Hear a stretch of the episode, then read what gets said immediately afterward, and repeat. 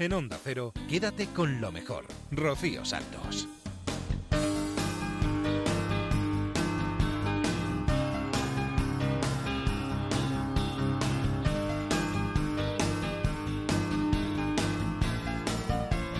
Muy buenas noches a todos. ¿Qué tal? ¿Cómo habéis pasado la semana? Nosotros con muchas ganas de volver a encontrarnos con todos vosotros aquí en Quédate con lo mejor de Onda Cero para repasar todo lo bueno que ha sucedido en esta casa en los últimos días. Nos vamos a divertir, nos vamos a entretener, vamos a escuchar historias curiosas, historias tiernas, historias de ciencia. Vamos a empezar Yéndonos a La Rosa de los Vientos, hace unos días entrevistábamos a Fernando Delgado que venía a presentarnos su última novela, se llama Mirador de Belintonia.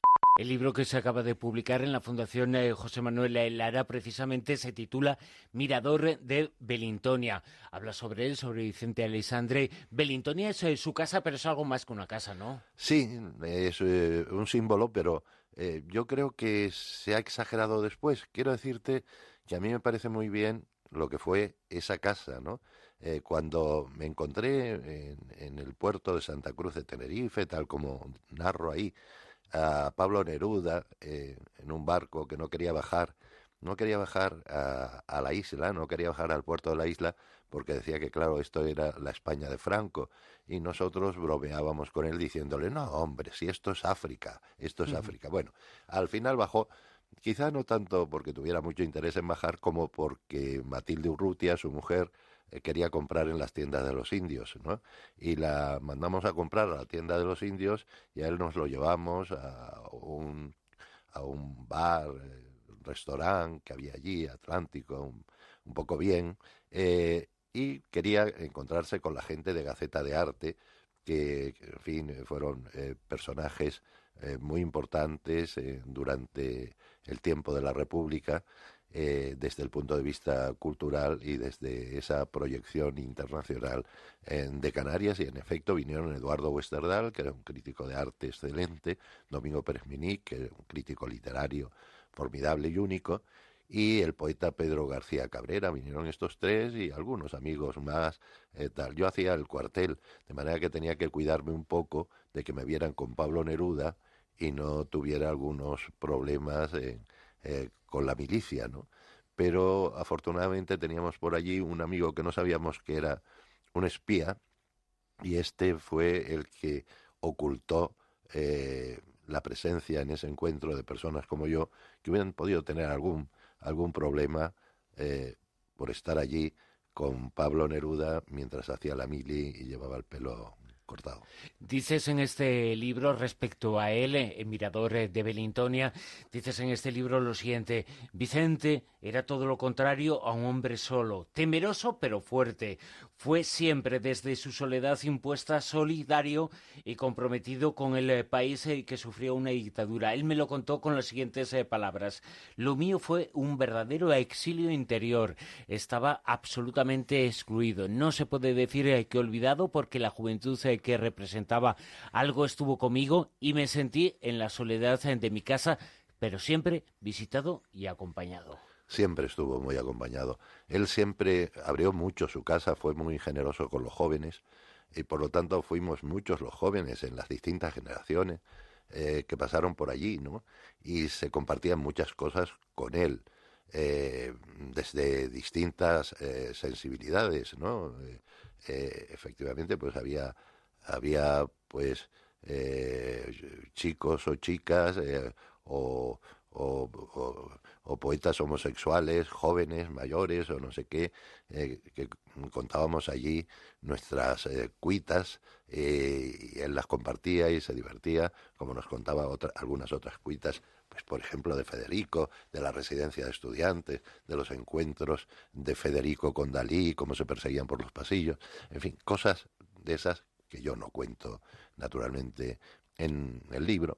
Seguramente, bueno, eh, no, no, se puede responder eh, porque no se puede uno saltar 40 eh, años y hacer que el pasado vuelva y esté en el tiempo presente. Pero el tiempo presente es un tiempo muy complicado, con muchas discusiones y una personalidad como la suya, que nos decías ahora, que era alguien que hablaba con todos, que se llevaba bien con casi todos qué importante sería una personalidad como Vicente que hablara con toda esta polémica que tanto está enfrentando a la gente, ¿no? Fíjate, fíjate, aquí en las últimas páginas del libro, yo deseo para mi país, dice aquí, que la luz de esta libertad que vivimos y que tenemos en cierto modo comprometida, sea una luz abierta, clara, permanente y segura de la que podamos disfrutar todos los españoles sin zozobras, sin temores, y que esta luz sirva para construir una España de justicia y una España de bien para todos. Pues bien, esto que dice, este deseo, se puede aplicar es hoy. El, el deseo ilusionado de alguien que creía en la esperanza de este país. Quédate con lo mejor, con Rocío Santos. Nuestro compañero y colaborador Josep Guijarro de La Rosa de los Vientos nos acercaba hace unos días también una de las civilizaciones más desconocidas e interesantes de América, la Atlántida Maya. Él nos dice que reúne algunos de los mayores misterios de la historia americana. La Atlántida, además, eh, tiene una serie de incógnitas eh, que podían ser explicadas eh, por el hecho de que existiera una antigua civilización en América, una antigua civilización que explicara algunas de las cosas extrañas. Y seguramente sí, eh, hay algo de los mayas eh, que desconocemos, eh, que esté bajo las eh, profundidades del mar. Posiblemente explica algunos de los misterios de los mayas, ¿no? Así es, pero no solamente del mar. Fíjate, es muy curioso, recientemente, bueno, recientemente, hace unos pocos años, como que dice antes de ayer, en, en, en 1996, en un lago de origen volcánico, que es el lago Atitlán, se descubría una fabulosa ciudad eh, sumergida. Era un, buzo, eh, este, lo diré, eh, aficionado, el que sumergiéndose en aquellas aguas empezó a distinguir lo que eran rocas de tipo entrópico y puso en conocimiento de, de, los investigadores su hallazgo y así es como a 50 metros de profundidad pues encontró lo que hoy se conoce como Sababaj, que es considerada por la mayoría como la Atlántida Maya. No estaríamos en el Océano Atlántico, estaríamos en, en el lago Atitlán, donde en efecto se habría eh, puesto en marcha, por así decirlo, la génesis de la civilización maya y, bueno, esto está haciendo que se reescriba buena parte de su historia. ¿no? Una de las cosas más importantes que siempre se hace referencia a los mayas, Josep, es que a diferencia de otras culturas, ellos es como si estuviesen muy preparados, ¿no? Como que tuviesen muchos conocimientos y eso ha hecho teorizar a muchísimas personas, incluso gente preparadísima, que podrían haber tenido contacto con alguien que, que, les hubiese transmitido esos conocimientos. Mira que nos cuesta hablar de extraterrestres, ¿verdad, Silvia? -huh. Pues eso es lo que sugerían, sobre todo en los años 60 y en los años 70, muchos de los uh, precursores de la literatura heterodoxa, porque en efecto es algo muy curioso constatar cómo la civilización maya, especialmente esta de las mesoamericanas, concedió gran importancia a la astronomía y eh, templos como por ejemplo el Chichen Itza, o justo al lado que está el conocido observatorio, porque tiene precisamente esa forma, eh, delatan la precisión con la que ellos podían eh, conocer los equinoccios, los solsticios, las posiciones de Venus y especialmente de su, de su constelación preferida en torno a la que giró toda su civilización, que fue la constelación de las Pléyades. Claro, dicho así, pues eh, uno puede pensar que en efecto la agricultura era muy importante para ellos, al fin y al cabo vivían de ella y delimitar en los tiempos de cosecha y de recogida, pues era necesario tener un control de la astronomía, pero no han faltado quienes en torno a su mitología, que tiene que ver con la Atlántida, pero también con esos dioses llegados de, las estrellas, pues uh, han querido ver en esto una um, mistificación de lo que hoy denominaríamos extraterrestres.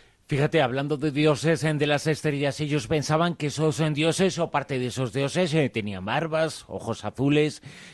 Ellos eh, ponían un físico que luego interpretaron también como los eh, descubridores y por eso los veneraron como, bueno, como personas importantes, ellos o sus descendientes.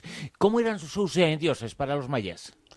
Pues eh, es curioso porque eh, el, gran uh, dios que es que sería la correspondencia del Quetzalcoatl eh, de los aztecas, es conocido en todos los lados como la serpiente emplumada. Y, de hecho mm, su aspecto físico no sería muy distinto al de un ser humano convencional, más bien eh, piel pálida, más bien con barba, más bien eh, vestido con o ataviado con una especie de túnica blanca. De hecho, cuando este, el padre eh, Ramón Ordóñez de Aguilar en 1773 descubre las ruinas de la ciudad de Palenque, conocida a ti te seguramente te emocionará, eh, Bruno, porque como yo has eh, vivido de la, de la ufología, de la inquietud de la ufología, se descubre esa, ese templo de las inscripciones y esa gran losa del dios eh, Pacal, que fue durante muchos años ¿no? relacionada con, con un astronauta pilotando un, una especie de cohete espacial, pues cuando él descubre esa ciudad, o redescubre, porque en realidad ya la habían visto eh, dos siglos antes, ¿no? y sin embargo no, no le habían concedido la, la importancia que, debían, eh, encuentra un, escribe un libro que se llama Una historia de la creación del cielo y la tierra, en el que describe ¿no? las, las construcciones que ha encontrado allí, describe que han sido devoradas por la selva y hace alusión a un personaje, Balum Botam, que después se va a convertir en el Cuculcán del que os hablaba, em, que él eh, relaciona ni más ni menos que con alguien que ha venido de, de, aquí, de, este lado del, del océano. Y lo, y lo hace porque lo relaciona con la Babilonia bíblica porque el Balún Botán cuando llega a las tierras de Tabasco, de Chiapas, de Yucatán, de Guatemala, en fin, de todos estos lugares donde él iba fundando eh, ciudades, le dice que estaban construyendo en, la lugar, en el lugar donde él procedía un templo que había de llegar hasta el cielo. Es decir, se estaba, él se imagina un figurat y de ahí que establezca esa curiosa relación. De manera que si son dioses, tienen aspecto muy humano, y si fueron instructores venidos de la Atlántida, desde luego tampoco debieron de ser muy distintos de los que ahora poblamos el planeta Tierra. Quédate con lo mejor en Onda Cero. Llevamos ya Llevábamos ya unas cuantas semanas sin escuchar a Laura Falcolara aquí en Quédate con lo mejor y hoy es el día, hoy es el día, no podíamos esperar más. Nos vamos a ir con sus ecos del pasado en la Rosa de los Vientos hasta la Universidad de Alaska, concretamente a descubrir los misterios del Auditorio Williamson. Nos vamos a un lugar bastante frío, en Anchorage, para ser exactos, el auditorio Wendy Williamson, eh, como dices, en la Universidad de Alaska, un lugar que en principio no debería tener nada especial, un auditorio como cualquier otro de una universidad, de un teatro. Sin embargo, es un auditorio donde desde casi desde su construcción no han parado de pasar sucesos extraños, algunos de ellos realmente muy llamativos. Hay infinidad de sucesos eh, que se pueden hablar eh, respecto a este auditorio que está en la Universidad eh, de Alaska, sucesos que se comentan y, se informan desde los años 80, ¿no? Aproximadamente. Efectivamente, quizás el más llamativo es el que algunos espectadores han podido presenciar en directo creyendo que era parte de un espectáculo.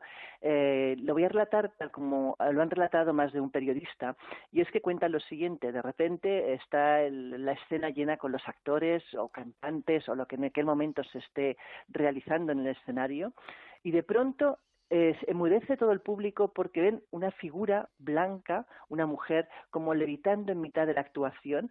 Todos se preguntan mm, eh, eh, cómo han conseguido ese efecto óptico, porque realmente parece extremadamente veraz, no parece un truco de magia. La gente aplaude enardecida, loca por, por el espectáculo tan brillante, y cuando acaba el espectáculo y preguntan cuál es el truco, cómo han conseguido hacer levitar a esa mujer, los actores y los productores se quedan a cuadros porque no ha pasado eso jamás. es decir, esta mujer no existe. Claro, pero el actual eh, tuvo mucha difusión ese tipo de experiencias y el actual eh, director del auditorio dice que bueno que mucha gente va allí esperando también eh, ser testigo de eso insólito que ocurre. Efectivamente, es lo que ocurre en estos sitios, y más cuando son públicos y con acceso fácil, eh, que muchos curiosos se acercan.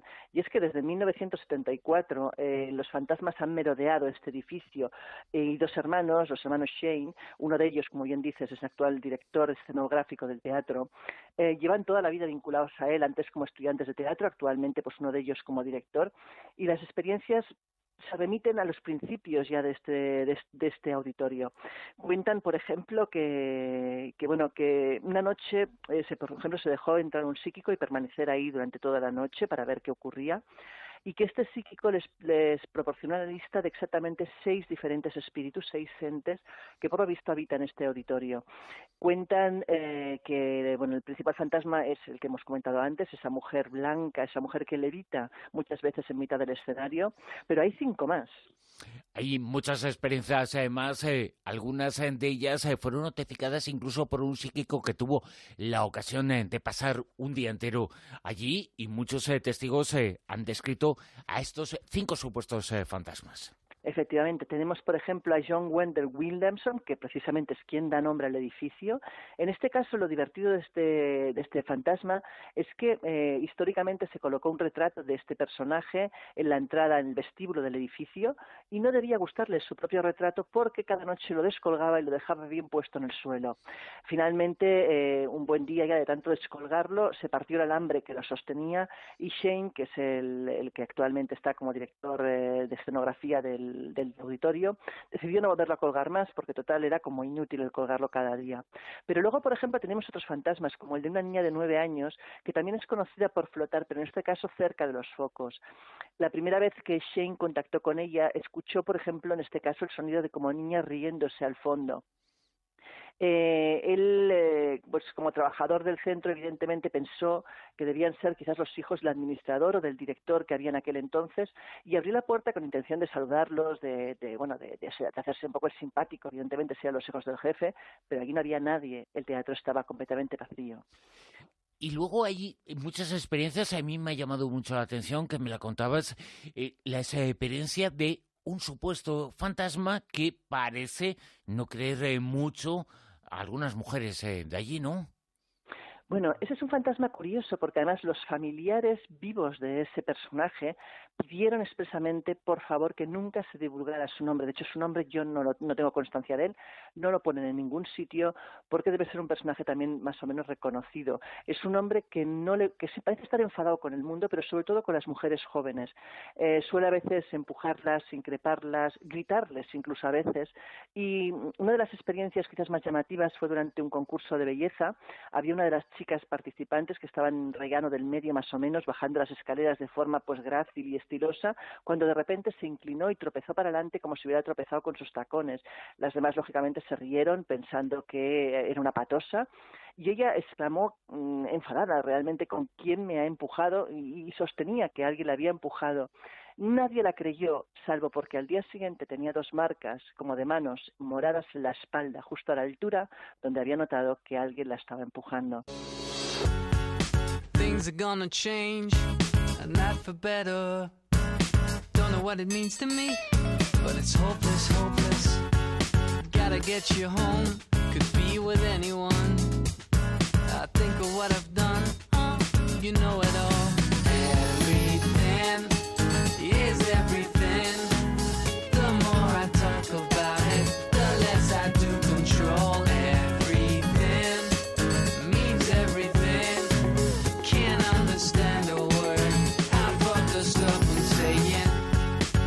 Things I do possess, sometimes they own me too.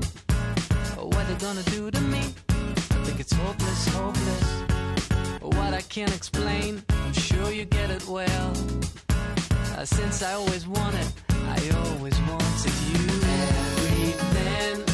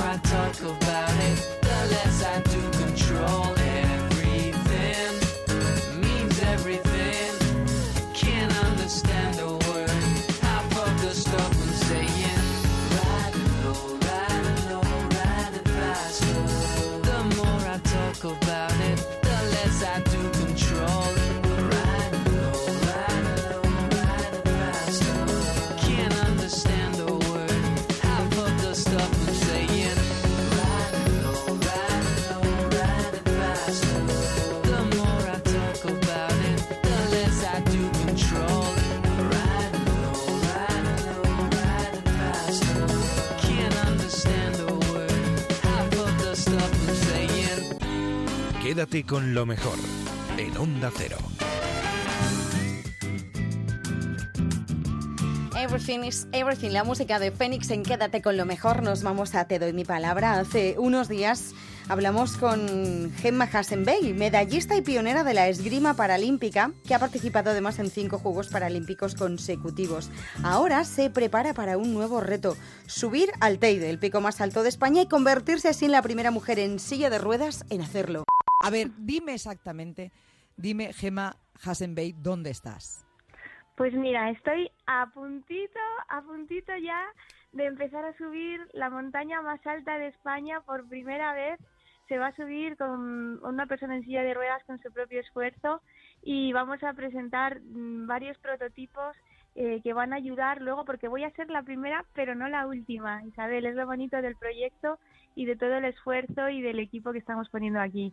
Estamos desarrollando tecnología, aplicaciones médicas, para facilitarnos a las personas eh, con movilidad reducida el, el, poder también desenvolvernos en, en, una aldea, en la selva o disfrutar de un día en la naturaleza que ahora mismo está vetada. Así que me he puesto a ello y estoy a puntito ya. Empezamos el 31 de octubre de empezar a subir el Padre Teide con 3.718 metros. Eso te iba a decir, que estaba buscando yo lo que medía, que ya no me acordaba. Vas a subir 3.718 metros. Madre mía.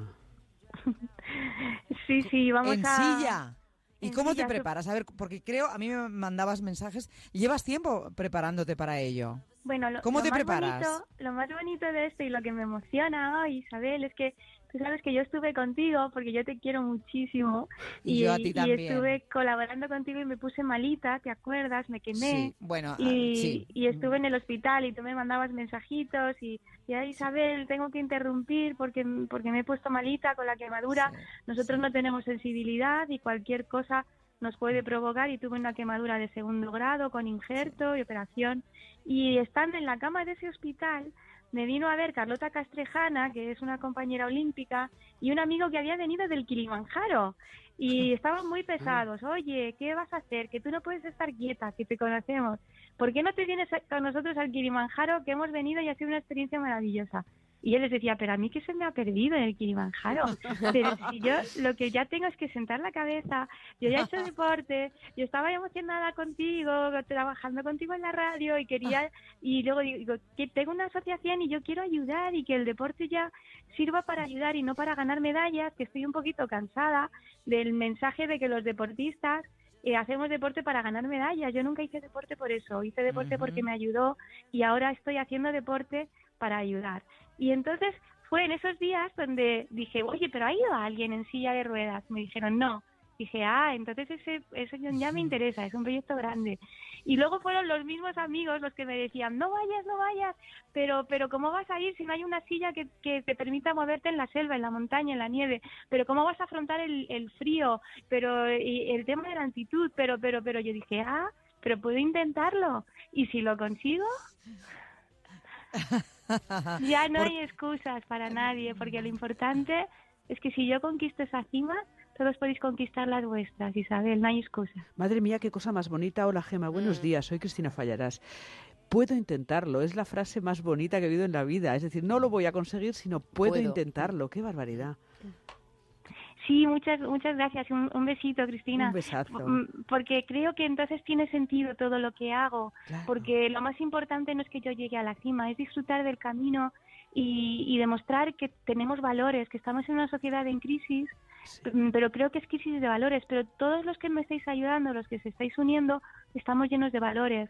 Y vamos a conseguir eso con la auténtica solidaridad de las personas que me ayudan, de las empresas, de las instituciones y de vosotros, los amigos que estáis en los medios, que me ayudáis a, comunicarlo.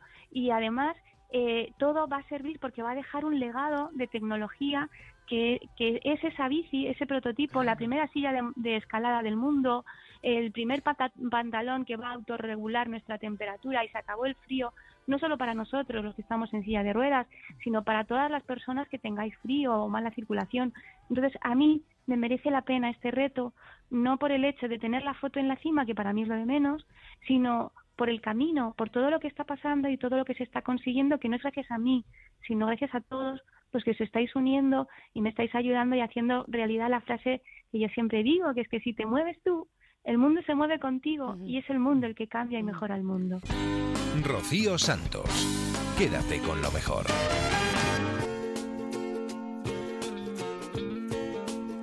Esta misma semana se ha hecho un descubrimiento científico que nos lo comenta Antonio Martínez Ron en Te doy mi palabra. Ha ocurrido en la pirámide de Keops, en Egipto.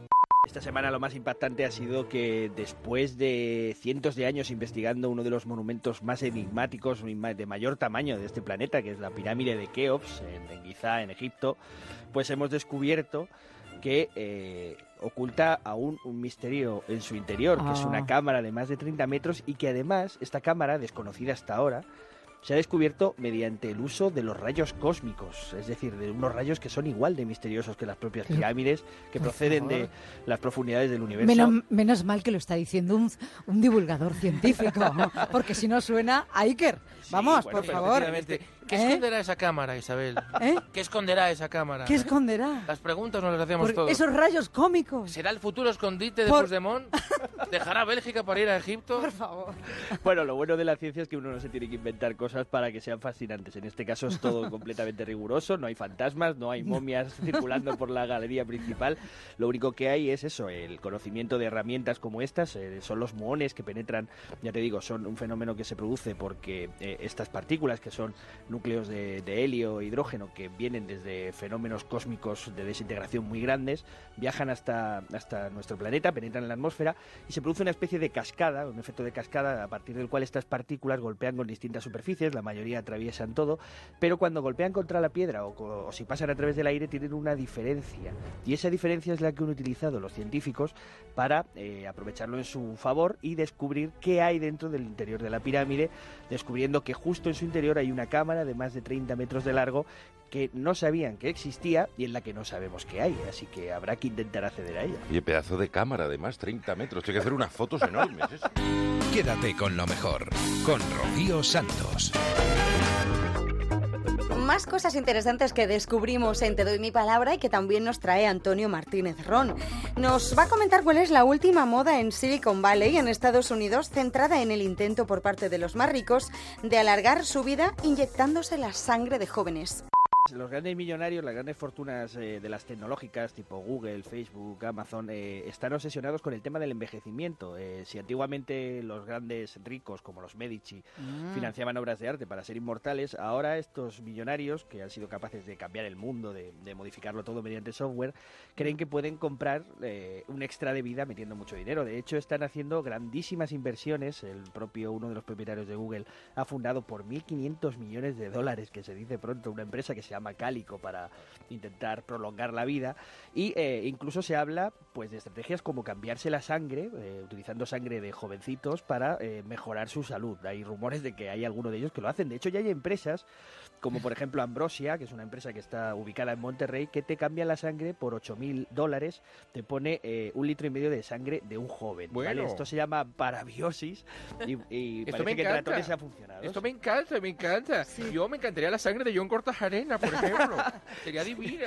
Sí, sí, bueno, en una serie muy conocida que se llama Silicon Valley, precisamente, pues se, se, retrata este escenario pues con uno de estos millonarios que lleva a todas partes un jovencito al que de cuando en cuando le enchufa para ponerse una transfusión y estar un poco mejor, ¿no? Bueno, yo tuve la oportunidad de hablar con uno de los investigadores punteros en antienvejecimiento, que es Alejandro Campo, investiga en el Instituto Salk de California, junto con Izpisúa, Juan Carlos Izpisúa, el español. Ellos han encontrado una manera de eh, rejuvenecer ratones mediante un sistema ¿Los telómeros estos? Eh, no, en este caso es otra estrategia eh, que está basada en, digamos, un cambio que se produce epigenético en las células, ¿de acuerdo? Entonces, él, él me contaba que precisamente ellos, los investigadores punteros, están de alguna manera perseguidos, entre comillas, o acosados por estos millonarios que acuden a sus eh, centros, han leído los papers, las investigaciones, y les piden eh, que desarrollen algún tipo de estrategia, que ellos ponen el dinero, porque les interesa mucho eh, mejorar su calidad de vida en la vejez o vivir más años. Esto es lo que me decía Alejandro.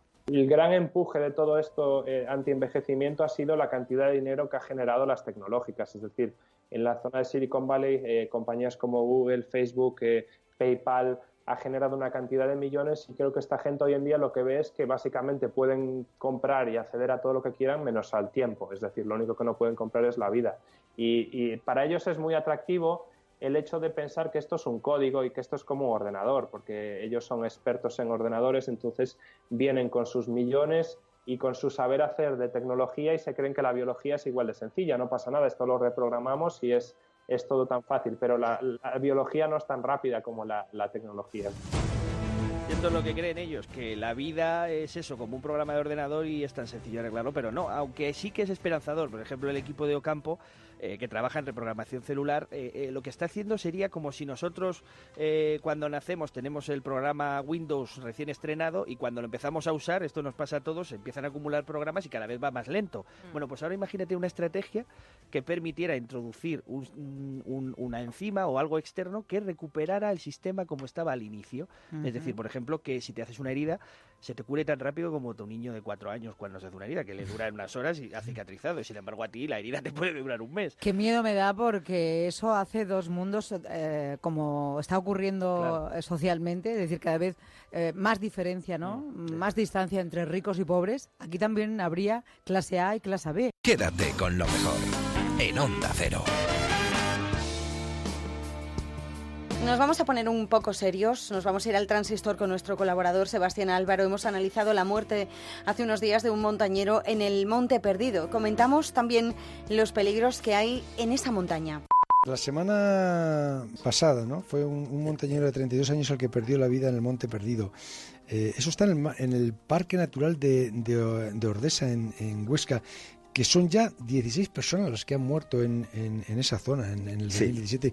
eso, ¿Eso qué es? Bueno, primero es el Parque Nacional de Ordesa y Monte Perdido, una de las joyas naturales que tenemos en España, la red de parques nacionales que tenemos en, barrancos peligrosos. En, España es la zona más agreste. En Huesca se producen más accidentes de montaña, primero porque va mucha gente a hacer montaña, particularmente vascos que lo tienen al lado de casa, pero luego toda la gente que hacemos escalada, que hacemos montaña de, digamos, la más seria, vamos a Huesca porque es realmente, sobre todo la zona esa del, del Monte Perdido. La escupidera del Monte Perdido, ¿no? La escupidera del Monte Perdido es el punto negro del Pirineo, que una de las cosas que, queríamos contar hoy es precisamente eso, aunque no tenga la mejor de mis gargantas hoy en forma. Ausine, y Poliave. Ahí vamos a darle.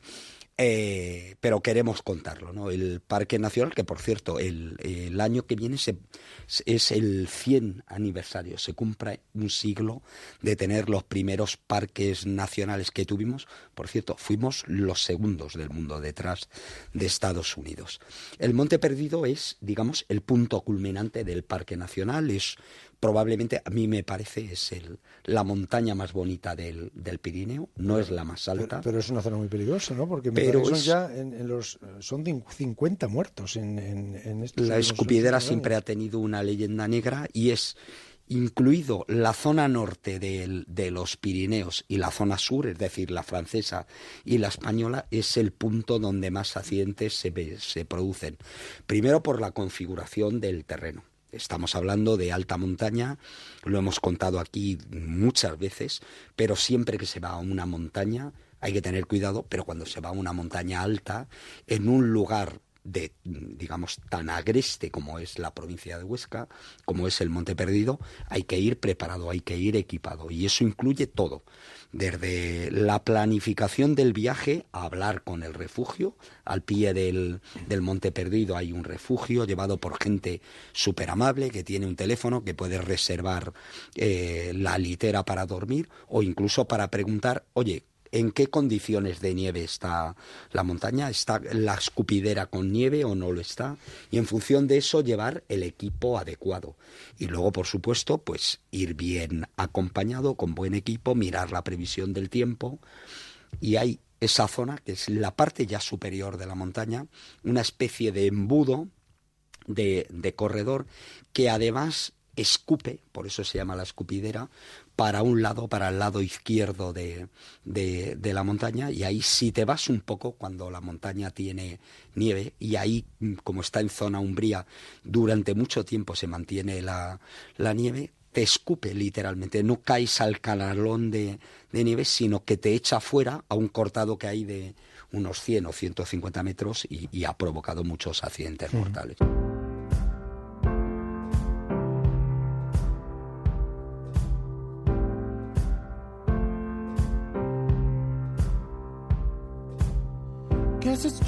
I'm not good at a one night stand. But I still need love, cause I'm just a man. These nights never seem to go to plan. I don't want you to leave, will you hold my hand? Oh, won't you stay with me? Cause you're all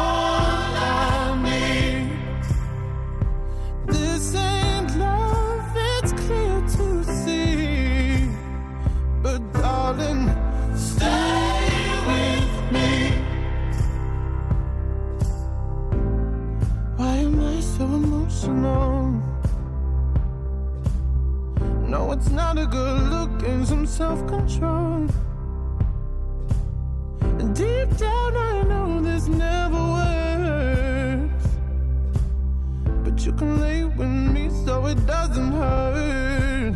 Oh, won't you stay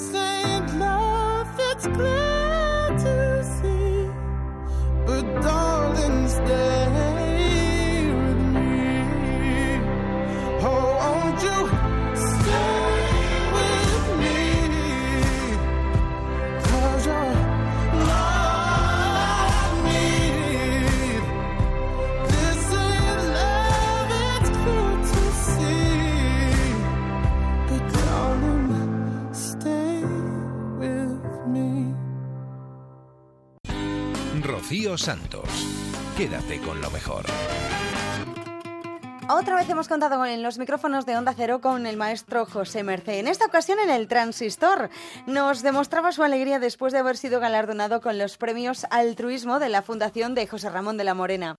Le han dado este año a, José Merced el premio al altruismo porque es el, el- el artista que más galas benéficas ha hecho en el mundo entero. ¿eh? Y le quedan todavía este año unas cuantas. ¿eh? De- Te lo digo en serio, ¿eh? después de Bob Dylan, yo creo que no ha habido ningún artista que ha hecho más galas altruistas. Habrá que hacer una gala para que coman los Me nietos. estoy enterando ahora, le voy a tener que dar un abrazo a José Ramón, porque yo no me había enterado de Pero te voy a decir una cosa. Felicidades, La- otra noche, Muchas gracias. Ah, ¿no lo sabía? La otra noche Ah. tuvimos la oportunidad de estar aquí con el ministro portavoz del gobierno, Íñigo Méndez de Vigo, y hoy he tenido yo la oportunidad de estar con la ministra de Trabajo, de Empleo Bueno, y Seguridad Social.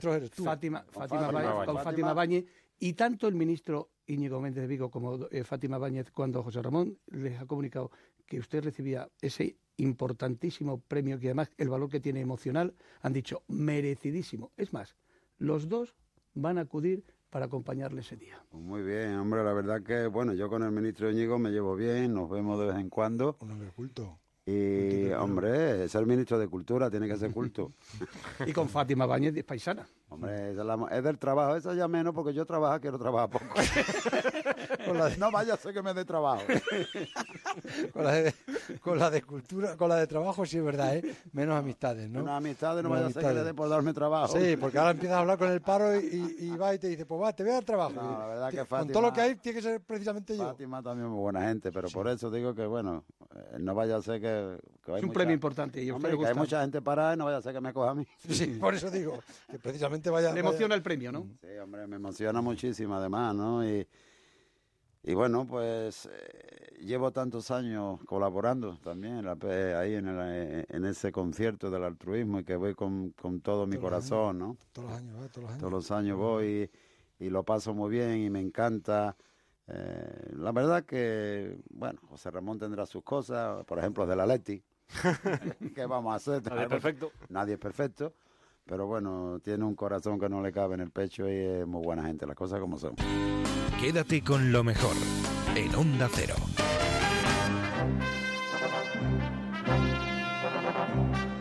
Música de película, música de Indiana Jones, porque nos vamos en busca de él tras la tumba de Genghis Khan en La Brújula con Javier Cancho, Punta Norte. Seguro que alguna vez se han preguntado qué es lo que todavía falta por ser encontrado. Pero con tanto enredo político, con tanta máquina inteligente para gente estúpida, con la cantidad de identidades construidas sobre el olvido, con tanta opinión ajena en boca propia, con tanta banda ancha para pensamiento estrecho, con tanto dato por liebre, con tanta bandera per cápita, con todo ese cotilleo en tres dimensiones, con la sobredosis de los programas de embrutecimiento, con tanto siendo tan poco, ocurre, al final ocurre, que hemos perdido el sueño y por eso ni siquiera llegamos a despertar. Pero buscando en los sueños que están por llegar, resulta que enseguida descubrimos todo lo interesante que queda a nuestro alcance. Después de haber cambiado de época tras la edad contemporánea, que ya no es esta, el tiempo que estamos viviendo, el de ahora, también es el de la era de las exploraciones. Las oportunidades para descubrir lo que permanece oculto aumentan exponencialmente casi por cada año de los que han ido transcurriendo del presente milenio. Por tanto, dejémonos de habladurías.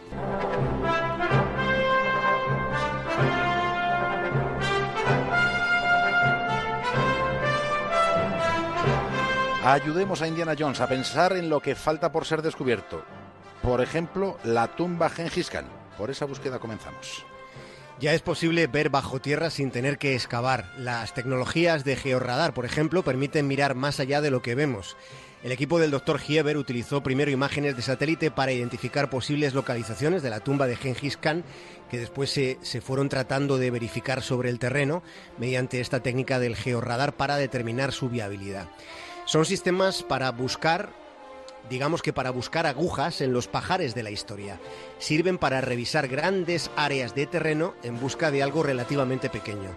Cuantas más zonas seamos capaces de rastrear, pues más cerca estaremos de encontrar lo que andamos buscando.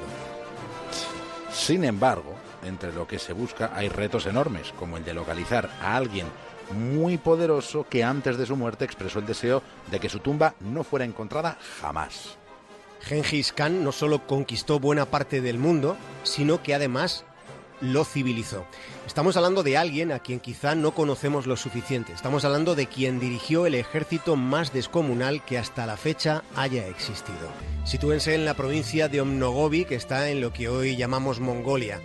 Tienen ustedes ante sí un lugar de, de apariencia interminable. Es un paraje donde no se atisban carreteras y mucho menos poblaciones en ese horizonte.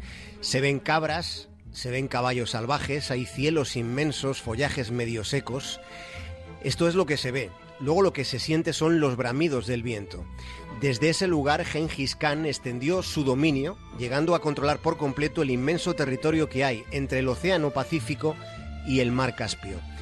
Eso hoy ya es mucho, pero en su época, en su época lo era todo. La orden que dio para que fuera enterrado en secreto representó la muerte de muchos.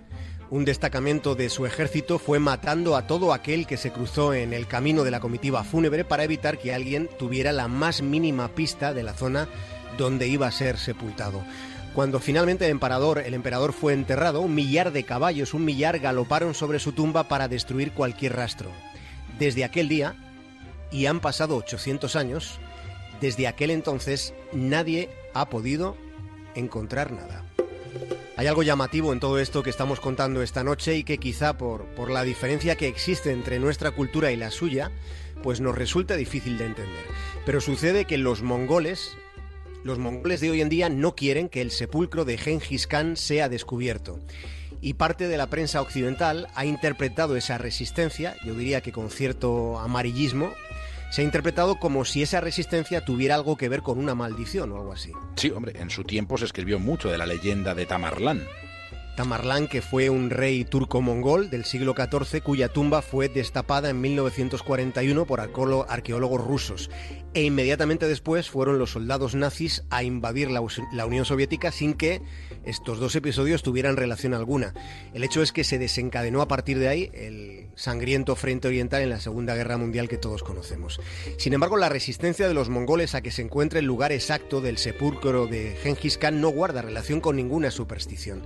Se trata simplemente de que ellos quieren que se respete su voluntad, la voluntad de alguien de quien se sienten muy muy orgullosos. De hecho, el único proyecto en el que un gobierno mongol se involucró, el llamado Proyecto de los Tres Ríos, al final fue bloqueado después de que hubiera agitadas protestas públicas.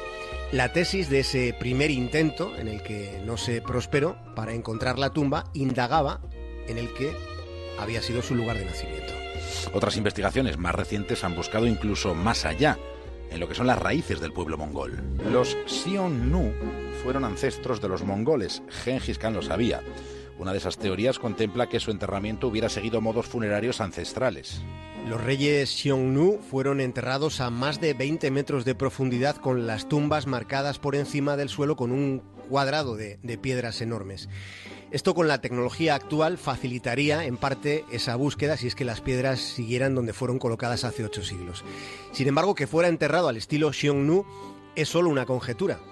Ocurre que hay otras hipótesis. Hay una que sostiene que fue enterrado en un pico en las montañas Shenti. Siendo joven Genghis Khan resulta que se escondió allí de sus enemigos y prometió regresar a su muerte. Pero las tesis sobre esa posible ubicación no se ponen de acuerdo sobre cuál puede ser el sitio preciso. Los estudiosos utilizan relatos históricos para intentar dar sentido a todo este rompecabezas. Es un enigma que emprende una serie de veredas, hemos mencionado algunas, pero que al final todas estas veredas terminan topándose con alguna contradicción. Por ejemplo, el de el pico de la montaña no es posible conciliarlo con lo de los mil caballos cabalgando sobre su tumba. Estamos buscando esta noche a alguien que creó un fabuloso imperio, partiendo además de la nada del territorio mongol. Estamos acordándonos de quien conectó el este con el oeste, permitiendo que floreciera la ruta de la seda. Y además fue quien consagró los conceptos de la inmunidad diplomática o de la libertad religiosa, fue quien estableció un servicio postal que resultó más que fiable, o quien sentó las bases para que a partir de ese momento existiera esto que ahora llamamos el uso del papel moneda. No solo conquistó el mundo, Genghis Khan además lo civilizó. Quédate con lo mejor, con Rocío Santos. Vamos a cerrar esta primera hora de programa poniéndole un toque de humor a Quédate con lo mejor. Nos vamos hasta la brújula con María Hernández y esa sección que se llama La Gambada donde caza a los políticos y no políticos metiendo la pata. Hasta la vida sexual, yo creo, David se resiente. Puigdemont tiene la culpa del descenso de la natalidad. Bueno, es todo tan desconcertante, tan espeso, que da pie a la confusión. Ya nos parece lo mismo colocarse un DIU que colocar una DUI. Al final todo es unilateral y en la tertulia de Ana Rosa Quintana lo saben. bien. Independencia matizada, pero se suspendía. No, eso nunca y luego, ocurrió. Y luego había unas elecciones dentro de la ley actual electoral. Pues ya veríamos. Nunca, nunca sucedió eso eh, con Diu. Uy, con Diu. ¿En qué estarías pensando? Lo cierto es que la querella de Maza también tiene. También es unilateral. También, tiene También es unilateral. También es unilateral y, y- y- y evita algunas cosas. Lo cierto, Ana, es que la querella. Nos evita un embarazo. Está ya muy ultimada. El esto- DIU de Puigdemont como método anticonceptivo. ¿Qué os ha parecido? Bueno, pues es una, es una posibilidad, ¿eh? es una posibilidad. Cierta. Me salió bien al final, ¿eh? Ana Rosa estuvo ahí... Sí, porque era de freno. Claro, claro, efectivamente. Bueno, en breve acabaremos merendando Fuet Puigdemont en lugar de Fuet Espete Casa Carradellas, ya verás. Papillas Romeva, le va, le va, le va, ¿os acordáis de? Uleva, pues Romeva. Bueno, la independencia impregna nuestro día a día. No es posible luchar contra la corriente. Ya nadie se acuerda de qué se hablaba en las tertulias antes de Cataluña. ¿Cuáles eran los temas? Es verdad, iban pasando uno acuerda. tras otro. Sí, sí. Y luego están las circunstancias que arrastran a la gente a salir a la calle a hacer la ola a los encarcelados. La ola que te empuja irremediablemente por el camino de la huelga y de la protesta estudiantil un día y otro día y otro día, todo sea por la causa. Luego llegan los lamentos y los disgustos de última hora del mal estudiante, lo de siempre, claro. Las asambleas, todas las manis, he ido tan desbordada de tiempo que no he ido casi a clase. Digo, ¿y ahora qué? ¿Suspende quién me paga a mí los créditos? ¿Que me los pague Puigdemont? Hombre, tampoco hay que abusar, ¿eh? Tampoco hay que abusar, que una cosa es que le vayan a detener por rebelión y otra que le acusen de incitación al absentismo estudiantil. Bueno, Ay, tan- ay, ay. tantas manis, tantas asambleas, y es que tanto compromiso no, no puede ser sano. Hombre, para la educación, ¿no? En el caso de esta muchacha, eh, reconocía que va a perder los créditos. No, no estaba especialmente preocupada por perder los créditos, sino quién le va a pagar los créditos. Puigdemont. Puigdemont. Bueno, por redondear el tema catalán de este viernes, David, están contentos los gallegos. ¿Los gallegos o los catalanes? No, los gallegos, los gallegos. los contentos con Arrimadas, que el otro día quiso reprocharle a Puigdemont que se quiera separar de España para mejorar indicadores económicos, como por ejemplo el paro. La idea de fondo, pues tal vez es buena, pero le salió este churro. La epidemia de obesidad infantil. Hombre, si dejamos de vivir en el mismo país con los gallegos, seguro, seguro que eso mejora. Vamos, que según Arrimadas todos los gallegos son obesos. Pero ¿de se dónde- come bien, se de come dónde- bien. ¿De dónde no sacó, la de otra, dónde pero- sacó esa idea, hombre, por favor? Vamos a puede, ver. Puede que haya un alto índice de obesidad, pero yo mm, no sé, No, no, no creo es que así. tanto. ¿eh? Eso es lo que tiene eh, No estar hablando de manera permanente, que al, Claro, final, al eh, final, buscas pues, imágenes al que final- no al final la gambada, al final la gambada, claro, no. Estos son los daños colaterales del, del proceso y los efectos secundarios que se van notando tanto tiempo hablando de lo mismo, lo que decís, pues acaba pasando factura, es normal. Incluso Piqueras patina. Presentando su informativo le falló un vídeo el otro día y en el siguiente vídeo se dejó llevar y no reparó en el micrófono abierto, que es lo que pasa siempre. Un gesto de ruptura con España que se ha repetido en otras ciudades y pueblos de Cataluña, como ahí en Sabadell. Leila Jiménez, adelante, cuéntanos. Así es, Pedro. Aquí no solo se ha retirado la bandera de España, putada, también putada, la ¿qué ha pasado, europea. En estos momentos, justo en, las insti- en este municipio, lo único que queda es la señera y la propia bandera del municipio. Tal vez me hayan escuchado decir algo inconveniente cuando se caía un vídeo y su sonido hace unos instantes, pero vamos a recuperarlo. Nos referíamos a que las miradas de buena parte del mundo están ahora en ante todo. Cataluña. Naturalidad ante todo. Recuperamos el vídeo y aquí... Profesional, Si os dais cuenta, la compañera que estaba haciendo el, el directo como que también se traba y parece que lo estaba escuchando por el retorno diciendo ¿qué ha pasado? No sabía si le decía a ella o... ¿Cómo respondo yo al, al término qué putada, qué putada? Yo no quería decir el término, yo, tú como eres el presentador, pues lo puedes repetir. sin-. Hasta aquí nuestra contribución de esta noche, hilarante contribución al proceso y a sus derivados. Quédate con lo mejor, con Rocío Santos.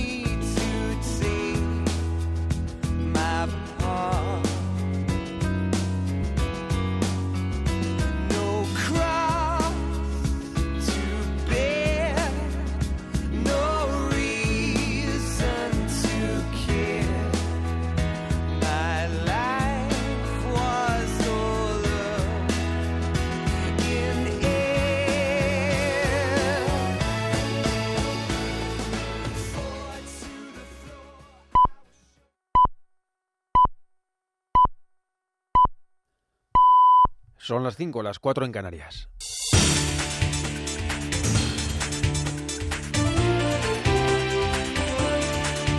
En Onda Cero. Buenas noches. La Asamblea Nacional Catalana y Omnium Cultural convocan para hoy una manifestación en Barcelona para exigir la libertad de los Jordis y los miembros del Gobierno cesados y encarcelados. La movilización cuenta con el apoyo de las fuerzas soberanistas desde Bruselas. Carles Puigdemont ha pedido participar en esa concentración para expresar, ha dicho, un clamor unitario, alto y claro en defensa de las instituciones catalanas y de la escarcelación de los exconsellers. Respecto al 21D, el expresidente ha subrayado que lo único que quieren es algo permitido en la mayoría de los pueblos demócratas del mundo, decidir con urnas, e insiste en que los independentistas han de acudir en una lista única. No va a buscar. No hay que buscar la legítima aspiración de cada partido, sino perseguir el bien superior de estas elecciones, que es la democracia, y luchar contra el artículo 155, que és aquesta la oposición al ataque a nuestras instituciones. a l'atac a les nostres institucions. El ministro portavoz del Gobierno, Íñigo Méndez de Vigo, espera que las elecciones permitan expresar los proyectos de futuro, que los catalanes hayan visto las consecuencias de construir sobre mentiras. Es hora de que los catalanes, el 21 de diciembre, piensen quién ha actuado con inteligencia, con prudencia, con respeto al orden constitucional, con voluntad de mantener la convivencia y quienes han construido toda una quimera sobre mentiras. Cuanto al presidente, al expresidente Puigdemont, mire, a mí yo cada vez encuentro que, que habla con un tono más agrio y más alto y cada vez con menor eco, cada vez con menor eco. Y creo que también a la hora de depositar el voto en la urna el 21 de diciembre, los catalanes tienen que tener eso muy en cuenta. El líder del PSC, Miquel Iceta, ha presentado el proyecto con el que su partido quiere abanderar el catalanismo transversal, aglutinando sus candidaturas a dirigentes defraudados del sector catalanista y no independentista. Incluirá en sus listas nombres tan dispares como el exfiscal y el ex eurodiputado de Podemos, Carlos Jiménez Villarejo, el líder de la extinta Unión, Ramón Espadaler, o el vicepresidente de Sociedad Civil Catalana, Alex Ramos. En Onda Cero, Iceta descartaba un frente común junto a Partido Popular y Ciudadanos. Yo creo que tendremos que intentar un acuerdo lo más transversal posible. Aquí no, no vamos a avanzar en Cataluña con la mitad contra la mitad. Y el que gane por uno, si piensa que eso le da eh, la solución mágica a los problemas, pues yo creo que se equivoca. El secretario de Comunicación de Ciudadanos, Fernando de Páramo, insiste en que los constitucionalistas deben sumar para formar un gobierno alternativo y recuerda a Miquel Iceta cómo los socialistas catalanes en aquel tripartito se apoyaron en quienes ahora se han rebelado contra el Estado. A lo mejor al señor Iceta se le ha olvidado que hizo un tripartito con Esquerra Republicana y con Carlos Rubira. Lo digo porque el señor Iceta, que plantea soluciones, a lo mejor se ha olvidado que ellos gobernaron de la mano de los que hoy han dado el golpe a la democracia y de los que nos han llevado a esta situación. Por tanto, parece que el Partido Socialista nunca aprende de los errores del pasado y nosotros lo que le pedimos es que en un momento como este recapaciten, tengamos toda responsabilidad y pensemos un poquito más en los catalanes y especialmente en esa mayoría que quiere que sigamos siendo catalanes y españoles El botín de la operación Lezo, presuntamente amasado gracias a los negocios ilícitos del canal de Isabel II en América, ha aparecido en Colombia. La Audiencia Nacional, en colaboración con la justicia de aquel país y la de Panamá, ha incautado 4,6 millones de euros ocultos en cuentas vinculadas a sociedades controladas por testaferros que actuarían en nombre de la trama. También se han intervenido bienes inmobiliarios pendientes de tasar, todo atribuido al expresidente de la Comunidad de Madrid, Ignacio González, y a sus subordinados. Deportes esta noche a las nueve y media, España frente a Costa Rica en Málaga. La selección de Lopetegui disputa el primero de los dos encuentros amistosos de preparación para el Mundial de Rusia. El martes estará la selección en San Petersburgo jugando precisamente ante el anfitrión. Ya se han clasificado para el Mundial 24 selecciones, la última Senegal. Hay cuatro plazas todavía por adjudicar en Europa e Italia es posible que se quede sin una de esas. La selección transalpina ha perdido este viernes 1-0 ante Suecia. El partido de ida de la repesca el lunes en Milán tendrán que superar a los escandinavos por más de un tanto si no quieren verse ausentes del Mundial por primera vez desde 1958. Es todo, terminamos. Más noticias en Onda Cero cuando sean las 6, las 5 en Canarias. Síguenos por internet en ondacero.es.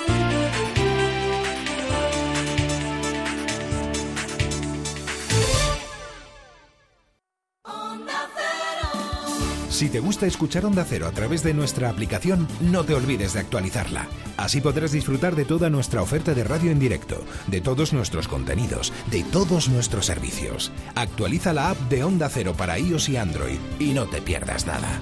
Te mereces esta radio. Onda Cero, tu radio.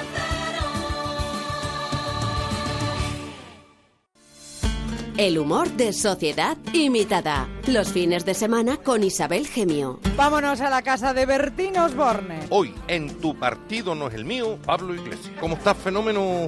Muy buenos días y días, Bertín, a ti, a todos los compañeros y las compañeras y a todos los oyentes y las oyentas. Los miembros y las miembros de mi partido nos reunimos con frecuencia y con frecuencia en asambleas y asambleos para discutir sobre política. Si alguno o alguna no comparte mi opinión, intento convencerles para que cambien. ¿De opinión? No, de partido.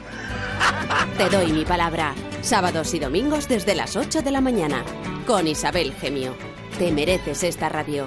Onda Cero, tu radio.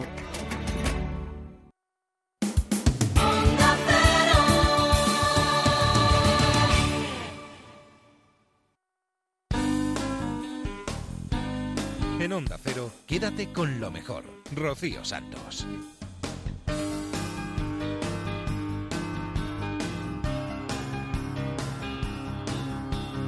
Segunda hora de nuestro programa, muy, muy cargada de contenidos. Vamos a escuchar un montón de cosas. Nos vamos a ir en primer lugar a más de uno.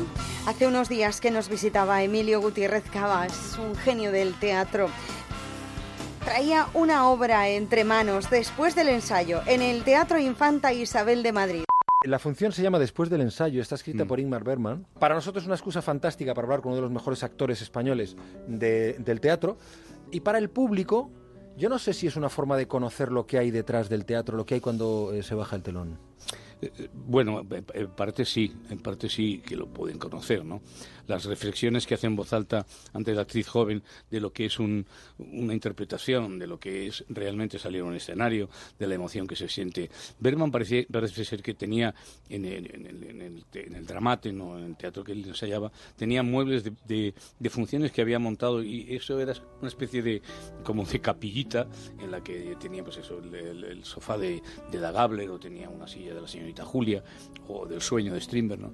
y eso lo tenía allí y él le explica aquella chica que todo aquello forma parte de su, de su yo ¿no? de, su, de su infancia de su juventud y, y claro es muy emocionante y sí, sí sí que el público puede saber a través de eso qué es lo que se siente en alguna medida ¿Tú eres fetichista? ¿Perdón? ¿Tú eres fetichista como actor? Sí, no, no, no, bueno, yo tengo una especie de, de pequeño altar con todo lo que me van regalando los días del estreno y son pequeñas figuras y cosas, bueno, tonterías, ¿no? Entonces, eso lo agrupo por, por, por ejemplo, si me han regalado tortugas, pues pongo todas las tortugas juntas y si me han regalado canguros, pues los pongo juntos. Vas con una caja de, de- de teatro en teatro, Sí, llevando... Sí, yo no tengo, no tengo maquillaje, ese es mi, mi maquillaje. Y lo miro y me acuerdo de las personas que me han regalado eso. ¿no? Sí, sí. Eh, Qué bueno. sorprende mucho ver todo aquello desplegado en, un, en, un, eh, bueno, en, en- en una mesa. ¿no? Teatro Infanta Isabel, Madrid, después del ensayo empieza eh, con eso que yo acabo de leer, pero prefiero que lo escuchemos en esta inconfundible voz. Cada día, después de ensayar, me gusta quedarme a solas en el escenario y sumergirme en el silencio del teatro vacío para reflexionar sobre el trabajo en estas horas que separan la mañana de la tarde.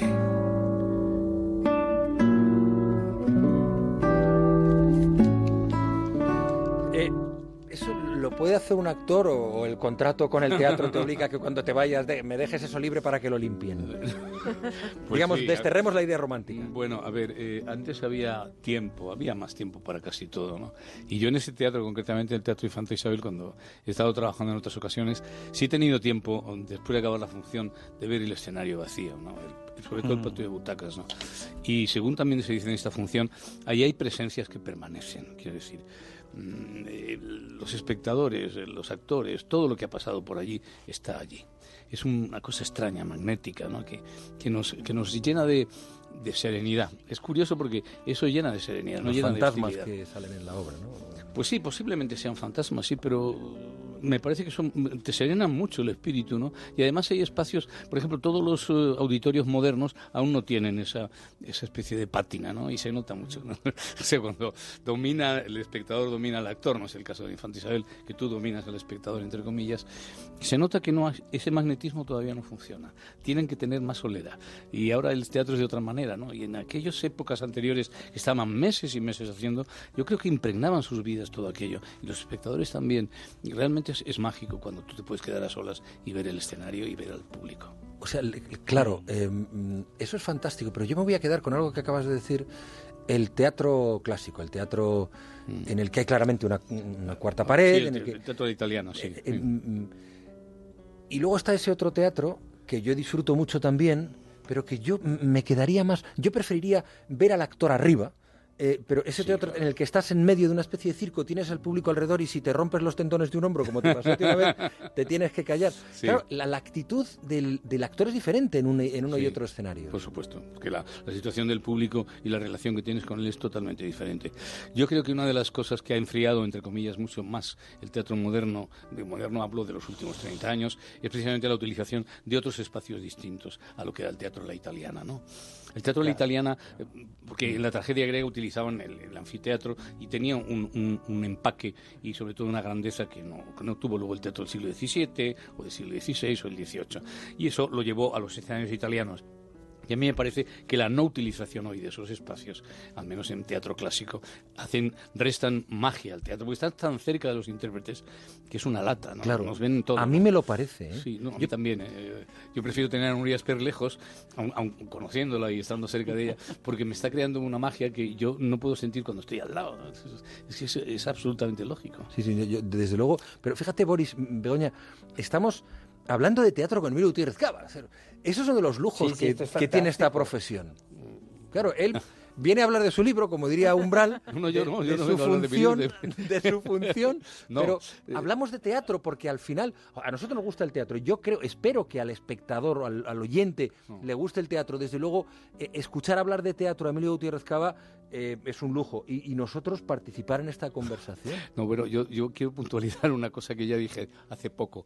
Eh, eh, es obvio que uno- un oyente, cuando viene alguien a hablar de una función de teatro, no va a esperar que uno hable mal de la función de teatro. Claro. O sea, me dice, ¿qué, qué- qué pasa en- en después de la función? Y yo no puedo decir, pues mira, es una función muy irregular, cosa que no es, pero bueno, Claro. pero es una función en la que no, yo hablo que, que es extraordinaria. Y entonces en ese momento el oyente eh, desconecta un poco subconscientemente de lo que estoy diciendo, porque dice, claro, este me va a vender, claro, me va a vender el artículo fantásticamente. Y yo siempre que eso lo puntualizo mucho, yo trato de hablar de las cosas que yo creo en ellas, pero cuando no creo en ellas, prefiero no hablar. prácti- O sea, francamente, si es, una, si es una comedia que a mí no me interesa, digo, pues está muy divertido todo y tal, pero vamos, he hecho un poco balones fuera, ¿no? Quédate con lo mejor en Onda Cero.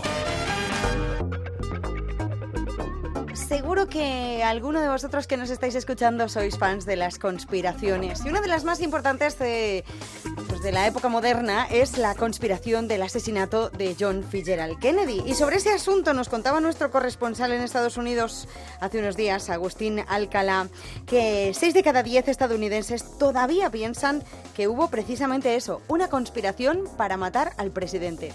Charlie, ¿cómo te va? Muy, muy bien. Muy bien, muy gracias por tu interés, que sé que es siempre sincero. Bueno, seis de cada diez norteamericanos, seis. Todavía a estas alturas creen que hubo una conspiración para asesinar a JFK, a Kennedy, y Donald Trump está dispuesto a darles muchos motivos para pensar que Oswald no fue el único asesino porque se van a conocer un montón de documentos confidenciales, Agustín.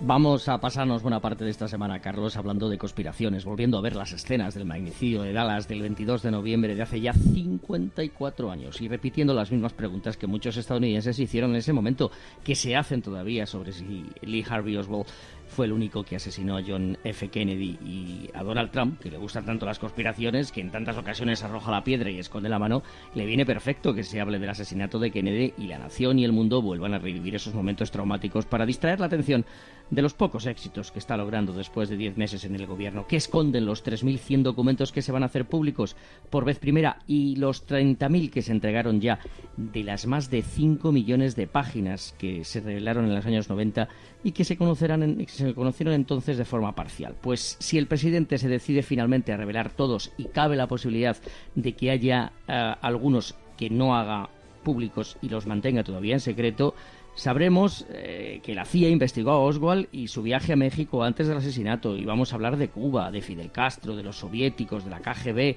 de un complot, de la pequeña colina donde supuestamente había otro asesino. Vueltas y vueltas y más vueltas sobre un magnicidio que Trump esta semana nos va a invitar a vivir nuevamente para que siga abierto y conspirando. Interesante. Quédate con lo mejor con Rocío Santos.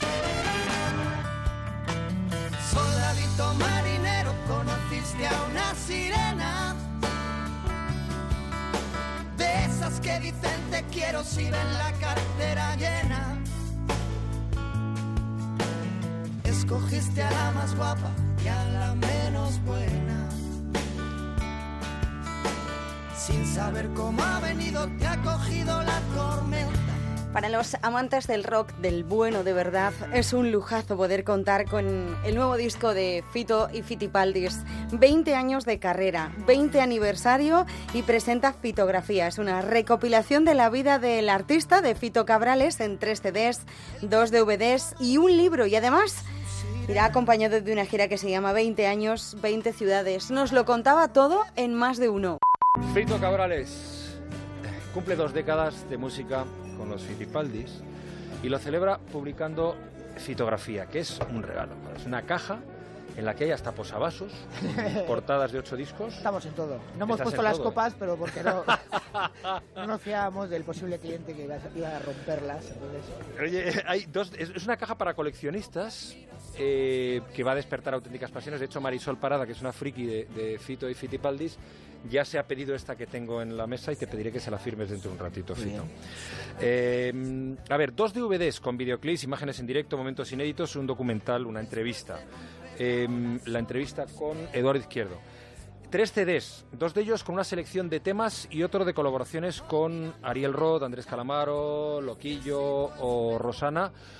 Y bueno, pues un libro, ocho posavasos con las portadas de los discos, en fin. Fito, 20 años. A una sirena. No me canso de escuchar esta canción, tío. No me- es muy bonita. sí. Esas que dicen te quiero si ven la cartera llena. Escogiste a la más guapa y a la menos buena. Sin saber cómo ha venido, te ha cogido la tormenta. Estas rojitas también, también rojitas las orejas, a la luna se le ve el ombligo, whisky barato, por la boca vive el pez, me equivocaría otra vez. Y son, eh, no son producciones nuevas ni remezclas, están eh, eh, mm, eh, escogidas de los discos, ¿no? Sacadas de los discos. sí, realmente la, la única novedad que hay es la versión de Platero que hemos hecho, bueno, que quise incluir yo porque realmente la historia es que me decía la, la, la casa de discos, me decía, oye, estaría bien incluir alguna canción nueva o algo. Y yo le decía, pues la verdad que no lo veo, porque si vamos a celebrar el 20 aniversario y metemos una canción nueva, esto es un puto truco, o sea, no, no tiene ningún sentido. Pero sí se me ocurrió, dije, joder, ¿por qué no me dejáis y grabo una canción de Platero? Porque de alguna manera eh, yo estoy aquí gracias a Platero y tú. Y como no podía hacer referencia en esta caja a Platero, pues me la inventé de esta forma, haciéndoles un homenaje, haciendo una canción como diciendo, bueno, yo vengo de Platero y a partir de ahí han, han pasado 20 años. Bueno, estamos entre dos mares, con Platero y tú, y en un disco que decía que recoge algo que suele ser habitual en tus discos, no sé si lo has hecho en todos, que es colocar un disco de algún amigo, algún cantante, una canción eh, y una, o una versión, una canción y una versión. En todos, en En todos. todos. Sí, yo creo que esto de las versiones es algo muy típico en el rock and roll. O sea, todas las bandas de rock han versioneado a Chuck Berry, a Bob Dylan, a... Bueno, a... O sea, a mí no, me- no me parece, nunca me ha parecido algo extraño lo de hacer versiones, que parece que en estos días, parece, bueno, en estos tiempos, que no es algo muy... Sí, normal, pero no, no tan rockero, cuando yo creo que hacer versiones es lo más rockero del mundo. Hmm. Pues hay, por ejemplo, versiones como estas. A mí, para mí, sorprendente. Quieres soltar el testigo y ser el primero. Rosanita. Rosana. Nadie quiere morir, ni siquiera quien quiere me gustan los días contados, ni voy a contarlos. En la calle de los imposibles se envuelven milagros. Le soplamos al tiempo en la tarta de los cumpleaños. O sea, es capaz de cantar a Rosana este tío. Mira que debe ser difícil, ¿eh? Joder, madre mía, qué, qué acojono, porque Rosana canta muy bonito. Canta, yo creo que diferente a, a- a como cantas tú o como canta un rockero. Sí, ¿no? No lo diferente sé. porque ella canta bien. No, no creas, ¿eh? Aquí hemos- en este programa hemos, mm, hemos roto muchas veces el mito de los, eh, de los rockeros como malos cantantes. José Manuel. Zapata, José Manuel Zapata, que es un tenor, nos ha traído aquí pruebas fehacientes de que eh, De algunos que cantáis somos muy mejores, bien, somos muy bien. mejores y más guapos. No, lo que pasa es que lo que dices tú, Rosana canta tan bonito que y encima la canción juega en casa, claro. Bueno, la verdad que es, yo creo que es difícil cantar mal esta canción. Pero Es sí, sí es verdad que ella tiene una habilidad especial para, para, para cantar este tipo de canciones y hacer que te lleguen ahí. Se te ponen los pelos, el que tenga, de punta. Porque el libro eh, recoge opiniones, impresiones cariñosas eh, de gente que lo conoce bien, ¿no? Y eh, eh, encuentras también aquí, pues mira, yo no sabía, el Francino le llama el tirillas. Sí, siempre me llaman Francino. tirillas. Eh, y luego mm, Kika González dice, tiene el respeto y la admiración de cualquiera que lleve 15 minutos en este circo. Eso es que Kike es la hostia. y tú un poco, ¿no? Ella cuida de las Esta canción, que es una de mis canciones fetiche de toda la vida, de, Cra- de los CRAE. Cambiáis las versiones de temas que son fuertes y que están tatuados en el alma de mucha gente, ¿no? Como esta. Bueno, eh, la única forma de hacer una versión es tienes que romperla, o sea, tienes que llevarla a tu camino, a tu, a tu historia. Por eso hay muchas veces que no sale. O sea, la mayoría de las veces que yo intento hacer una versión, claro, siempre enseño lo que me ha salido, pero lo ya, que, lo pero que he has intentado, ya has roto he, he intentado un montón de ellas que me encantan las canciones, que estábamos comentando, me gusta muchísimo hacer versiones, pero es verdad que la mayoría de las veces pues no consigo darles un toque mío, entonces resulta una verbena y, y no, tampoco ¿Eres soy- muy crítico, Fito? Hombre, ¿quién no? ¿Quién no lo es? Cu- Cuando uno se mira al espejo de, de- ¿no? de lo que hace, de su trabajo, pues sí lo eres, porque para bien o para mal eso queda aquí todo el rato, ¿sabes? No es, no es un gesto, no es una postura, sino que eso... eso Es al lo que te permite crecer, supongo. Sí, claro.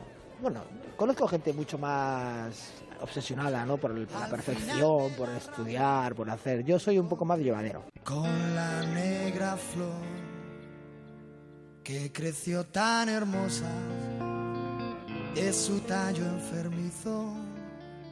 ¿Dónde vas, negra rosa? Me regalas tu amor. Que tu culpa fuera solo por mi culpa. Que mi culpa fuera solo por amor. Que los besos flores negras de la rambla son. O de un rincón. O de un rincón. Flores negras de la rambla son. O de un rincón. Como besos son, besos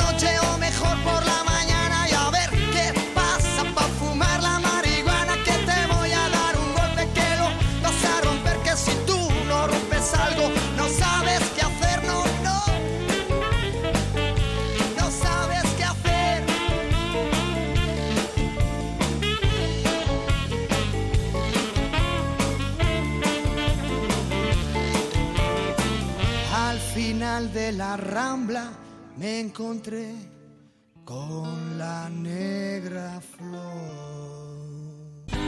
Rocío Santos. Quédate con lo mejor.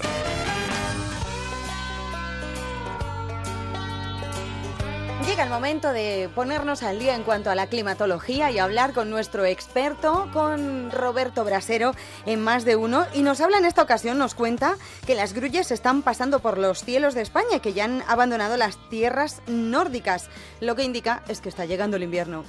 Empezó ayer, en realidad, la conferencia de las Naciones Unidas sobre el cambio climático, COP23, ¿no? Sí, que lleva esta música en su vídeo de Ajá. presentación y la hemos recuperado hoy para ambientar este momento en el que hablamos del clima, del tiempo y en este caso del calor y del frío, que es lo que tenemos que hablar hoy. Del frío que hemos sentido al salir a la calle, pero del calor que es de lo que se está hablando en esa conferencia del Claro. clima en Bonn y que interesa a todo el mundo. Y en la organización, esto lo sabes tú, se lo voy a contar a los oyentes, la Organización Meteorológica Mundial ha, ha- ha dado a conocer hoy la versión provisional de la Declaración sobre el Estado del Clima Mundial. Dice que eh, 2017 va a ser uno de los más cálidos de la historia en el que se ha registrado tiempo extremo sin precedentes y eventos devastadores.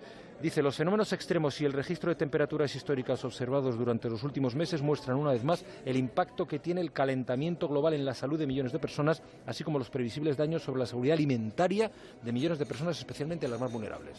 Así es, ese informe lo publican una vez que acaba el año, porque se hace balance del año, pero siempre hacen un adelanto coincidiendo en este caso para dar más relieve a esa cumbre del clima que se está celebrando en Bonn. ¿Qué nos dice ese informe también? Que ya vamos por un grado o más sobre la media de la época preindustrial. El calentamiento global está aquí. Está aquí y, y vamos hacia el- el- los dos grados que los tenemos a la vuelta de la esquina y que es lo que se intenta evitar y que muchos de los escenarios nos están dibujando un calentamiento de 3 grados para el 2100 si seguimos con las emisiones hasta ahora. ¿Qué es lo que van a hacer en esa conferencia, la que ha empezado en Bonn? ¿De qué van a hablar? Van a hablar de la manera precisamente en la que los países van a contabilizar sus emisiones. ¿Para qué? Para evitar que haya trampas. Porque si ahora están diciendo que tienen un número tal de emisiones de CO2 y dentro de dos o tres años vamos a ver si las han reducido, si ahora se están por encima de lo que dicen, pues puede haber ahí trampa que nos estamos haciendo a nosotros mismos. De eso se está hablando en Bonn. Y aunque se celebre en Alemania, el país principal y el que organiza los debates es Fiji, que es uno de los más afectados. Esas islas en el Pacífico, tantas donde va ya a el- subir el nivel del mar está el nivel del que- mar que no y desaparecen, ¿eh? Sí, sí, sí, sí, sí. Pues así es, vamos para, para el año más cálido y el quinquenio más cálido de la época moderna, estos últimos cinco años. Y fíjate. ¿Estos son grullas? Sí. Lo contamos hoy que ya estamos escuchando el sonido del frío. Ah, el sonido de las grullas es el sonido Sí, del frío. Sí, porque ya nos están avisando que llega el frío. Y fíjate, lo hacen ahora. El pasado fin de semana yo empecé a escucharlas, ahora las tenemos pasando por el centro, por Madrid, se dirigen desde el norte de Europa, atraviesan los Pirineos, algunas se quedan en Teruel, la Laguna de Gallo Canta, la mayoría bajan hasta Badajoz, hasta Daimiel, hasta Doñana. Y en octubre, en octubre suelen llegar, en la segunda quincena de octubre. Mira, el año pasado, el 16 de octubre, ya había en España 20.000 grullas. Este año no llegaban ni a 2.000. ¿Qué ocurría el 16 de octubre en España? Que teníamos temperaturas todavía tan altas que nos recordaban casi al verano, ¿verdad? Octubre ha sido muy cálido. Bueno, ha estado dos grados y medio por encima de lo que corresponde para España. Y eso lo saben las grullas. Y eso lo saben, sin mirar el tiempo. No miran el meteosat, no miran a Brasero por las tardes. Bueno, las aves son el mejor medidor natural del estado de cosas ¿eh? De en la Tierra. ¿cuándo han empezado a llegar? Ahora. ¿Y cuándo han empezado a bajar las temperaturas? Ahora. De hecho, esta mañana hemos tenido el día más frío ya de la temporada. El 3 amanecer grados más esta frío. mañana a las Sí. 6 en Pozuelo. ¿eh? y 5,7 bajo cero en Cuellar, provincia de Segovia, y en tantas otras zonas donde hemos visto ya el color blanco de la escarcha, que hay habido que esperar hasta ya iniciado el mes de noviembre para ver ese otro color que acompaña al otoño. Y ahora ya estamos en tierra. ¿Qué me- estas ovejitas que le has traído aquí a Cañita al café? Este es otro sonido que churras, acompaña otoño, melinas. o que acompañaba, ¿verdad que sí, Cañita? Sí, desde luego. El sonido... Y una vez al año pasa por el centro de Madrid, ¿eh? También, las tuvimos estas a finales de octubre recordando aquel momento de la transhumancia. Y es otro viaje. Hemos empezado hablando del viaje del clima, llevándonos a un futuro que esperemos no sea tan cálido como las previsiones nos pintan. Hemos seguido viajando por el cielo con las grullas que atraviesan la península desde climas más fríos buscando temperaturas más agradables. Pero es que en el suelo, como tú decías, Juanra, teníamos estos viajes desde hace tanto tiempo que también estaban relacionados con los cambios de estación.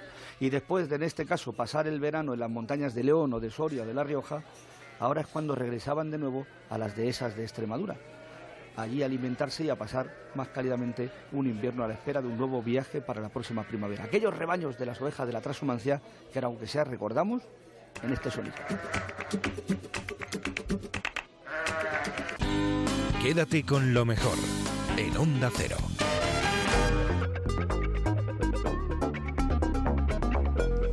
Sebastián Álvaro es el creador de un documental que se llama ¿Y si te dijeran que puedes? Es una cinta en la que cinco personas con esquizofrenia consiguen escalar el naranjo de Bulnes en los picos de Europa. Nos lo contaba en más de uno. Realmente la tengo desde los veintitantos. Llevo diagnosticado de mi enfermedad desde hace aproximadamente 20 años. Padezco de esquizofrenia, pues a los 23 años me diagnosticaron la enfermedad. 10, 15 años, por ahí, vale, diagnosticada, una esquizofrenia. Son Bea, Sergio, Gonzalo, Emilio y Fernando. Los cinco protagonistas de un documental titulado ¿Y si te dijeran que puedes?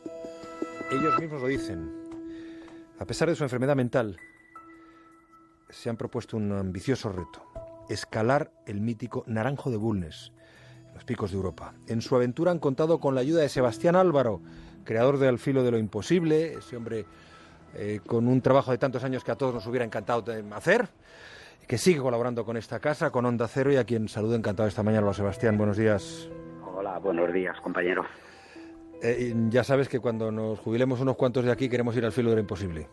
O el programa que prepares. Sí, te echamos de menos este verano Héctor Fernández y yo con las motos por Pakistán, por cierto.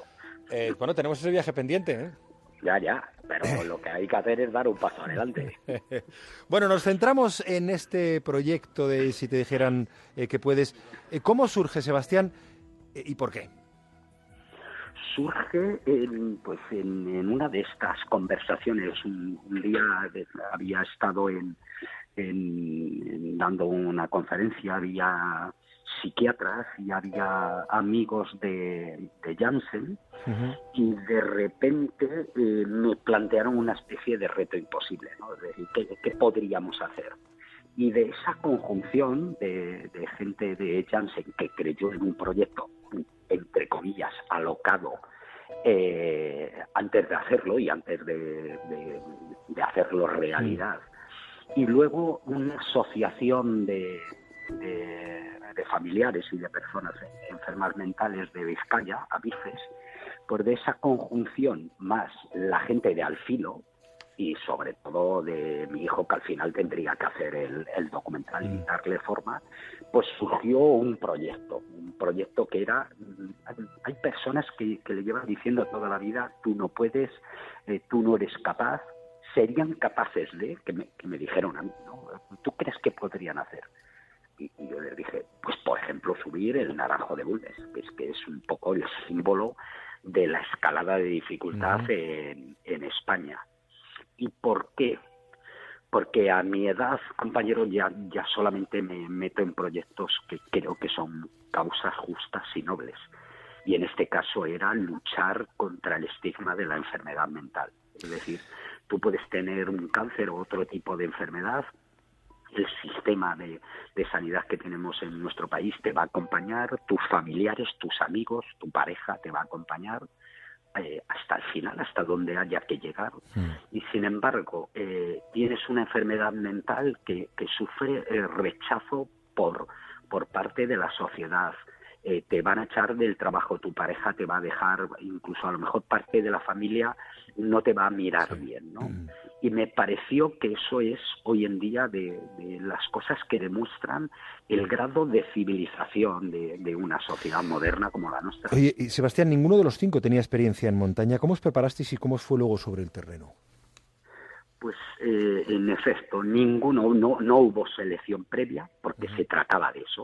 No, no de elegir a gente que está muy fuerte y que tiene tal cosa, sino simplemente cinco personas. El- la chica más joven tenía eh, 39 años, el, el chico mayor eh, 56, no tenían eh, experiencia de montaña fuera de caminar por, por algún sendero en, en el País Vasco, porque son de, de Vizcaya, de Bilbao, como, como decía previamente, y lo organizamos como si fuera una expedición de alfilo, es decir, con rigor, con planificación previa, pusimos previamente un programa de entrenamiento, pero que básicamente consistía en eso, en caminar y luego ir al rocódromo a ir haciéndose con las con las presas. Y luego y luego diseñé un programa que iba de menos a más, que era ascensiones del Monte Gorbea, del Mondoto en Ordesa, luego un contacto en los mayores de Riglos para que vieran ya lo que era trabajar con el vacío, un rafting eh, un vuelo en globo sobre la ciudad de, de, Segovia y por fin lo que iba a ser el reto final, el reto por antonomasia, que era ascender la cara sur del Naranjo de Bulnes. Y la, la, bueno, la ascensión la vamos a ver en el documental sin problemas, ¿no? Bueno, todo fue realmente una aventura una aventura en el que... Sin problemas dentro del, del orden de la aventura, claro. Que claro, lógicamente. Bueno, y luego llevé a mi mejor gente de Alfilo, a Juanito Yarzábal, a Juan José Sebastián, a Ramón Portilla, a Bernabé Aguirre, instructor de los grupos de rescate de la Guardia Civil, que ha subido al Naranjo 620 veces, ¿no? Y Paco Oliva, Laureano Casado, que es el, uno de nuestros pilotos de parapente, de globo de mejor que tenemos en España, es decir, que, que, los llevábamos con seguridad. Pero les queríamos eh, no, llevar a rastras por el lo que queríamos es que ellos escalaran, hmm. que ellos vivieran la aventura, que se esforzaran, porque de alguna forma la cima del Naranjo no, no, era una meta. Eh, lo importante era, como, como en todas las aventuras, realmente recorrer este camino que demuestra que, que, personas así, personas con, con, una enfermedad tan dura como puede ser la esquizofrenia, tienen un montón de capacidades y tienen capacidad de hacer realidad sus sueños. Quédate con lo mejor, con Rocío Santos. Qué difícil es a veces gestionar las emociones, ¿verdad? Qué difícil es a veces gestionar los sentimientos. Menos mal que tenemos a Elsa Punset. Acaba de publicar un libro que se llama Felices. Es un libro en el que, pues eso, nos enseña a gestionar la negatividad. Dice que es muy importante para poder alcanzar la felicidad. Elsa, tu último libro se llama Felices. Y lo dices en la portada, en cinco segundos, en dos horas, toda la vida en la antigua China, en Londres, con tu hijo a solas, en barco, paseando de noche, de día, sin hora. La felicidad a tu manera. Eso es posible en este mundo. No solo es posible, Juanra, es que es tan necesario, ¿no? Y cuanto más complicado es el mundo y más asistimos de, ah, bueno, de, forma tan cercana y a, todo el dolor que hay en el mundo y los problemas y los retos tenemos la obligación de buscar la alegría, de buscar la felicidad. Y, la verdad es que me ha emocionado cuando has descrito lo que hay en el libro, porque es verdad que es probablemente el libro... he encontrado todo eso. ¿eh? Claro, es que es el libro que más me ha costado mm, juntar, porque lo que, lo que he pensado es, quiero hacer un gran viaje, porque no estamos solos los humanos, llevamos siglos buscando la felicidad. Quiero hacer un gran viaje a lo largo del tiempo, a lo largo de los siglos, y quiero ir a lo largo de los distintos países y ver qué han hecho las personas que han estado aquí antes que nosotros para encontrar esa felicidad que es tan importante porque tiene un impacto. Antes se pensaba que la felicidad era una tontería, era un placer, un lujo biológico, ¿no? Y ahora qué sabemos? Sabemos que de la felicidad depende nuestra salud física, cómo nos relacionamos con los demás, nuestra inteligencia, nuestra creatividad. Tenemos que ponernos manos a la obra. Em, a ver, es que em, es verdad que la felicidad, sobre todo la confesión de felicidad tiene mala prensa. No, totalmente. Es como frívolo, es como ñoño. Y sin embargo, eh, yo creo que es la búsqueda del hombre desde que se pregunta qué hacemos aquí. Em, y me encantaría, de hecho, preguntar a nuestros oyentes qué nota ahora mismo le pondrían a su felicidad. Si les digo del 0 al 10, ¿qué nota os ponéis ahora mismo a vuestra felicidad? Me encantaría que nos lo cuenten. Pues si nos lo cuentan por redes sociales. Y luego les diré por qué es tan importante saber esa nota. La filosofía como una forma de vida activa, entendieron los filósofos griegos, y querían encontrar herramientas para que las personas pudiesen practicar a diario la autoayuda, eso que ahora se habla tanto de ello para denigrarla. la autoayuda era forma, era, forma formaba parte del- de la experiencia de la orientación vital de los filósofos griegos. Es que eh, la filosofía entonces, estamos hablando de los filósofos griegos, romanos y de los antiguos chinos, ¿no? Ah, Confucio decía a sus discípulos, ¿para qué queréis que os hable de lo que hay después de la muerte si no entendéis cómo vivir la vida día a día, ¿no? Ellos entendían la filosofía no como ah, este ámbito académico abstracto en el que se ha convertido con el paso de los siglos y es cuando la felicidad ha dejado de ser importante y, y- y realmente parece que, ah, que- que- que es buenísimo hablar de felicidad. ¿no? Am, ellos realmente sabían de la importancia de entenderte a ti mismo, de saber cambiar ah, tus hábitos diarios para mejorar tu vida y se dedicaban a esto. Eh, hay una frase, de- bueno, hay muchas frases a lo largo del libro, y luego mm, leeré unas cuantas que desde luego son eh, perturbadoras en algún caso, desde luego movilizadoras en muchos otros.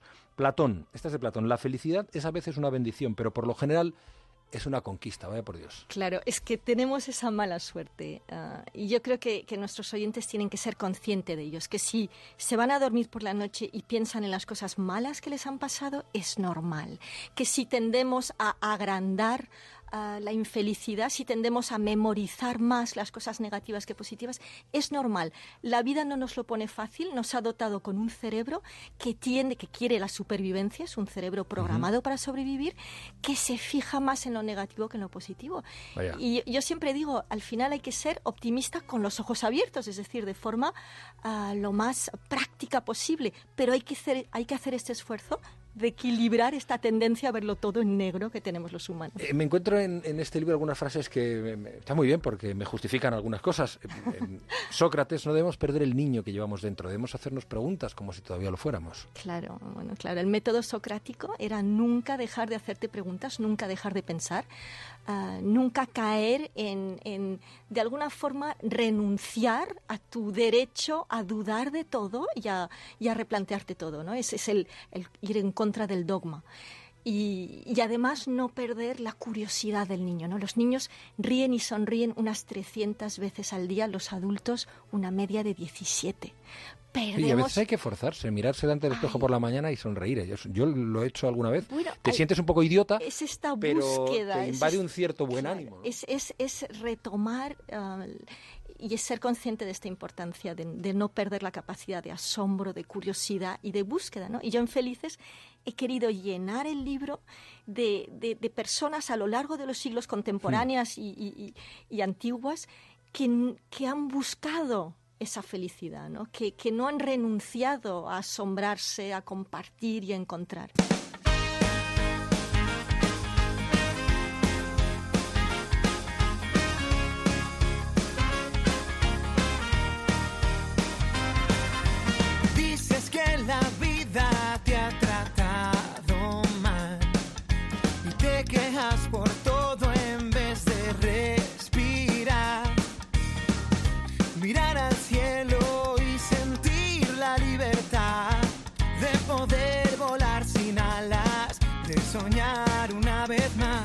Que está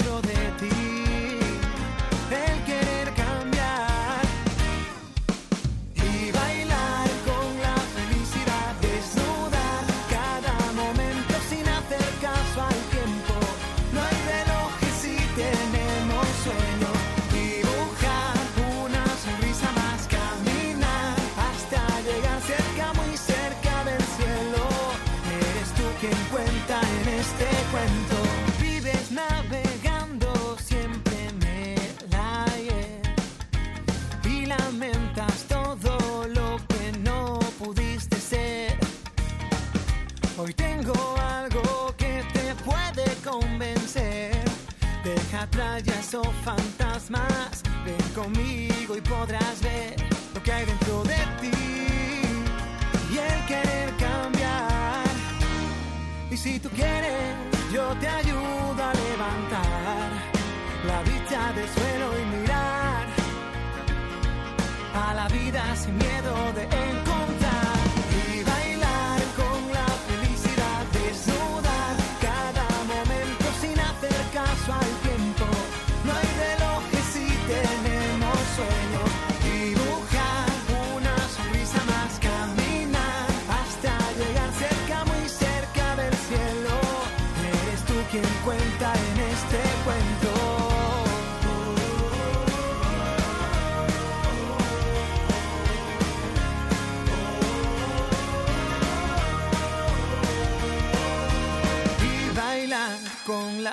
felicidad desnuda. Cada momento sin hacer caso al tiempo. No hay relojes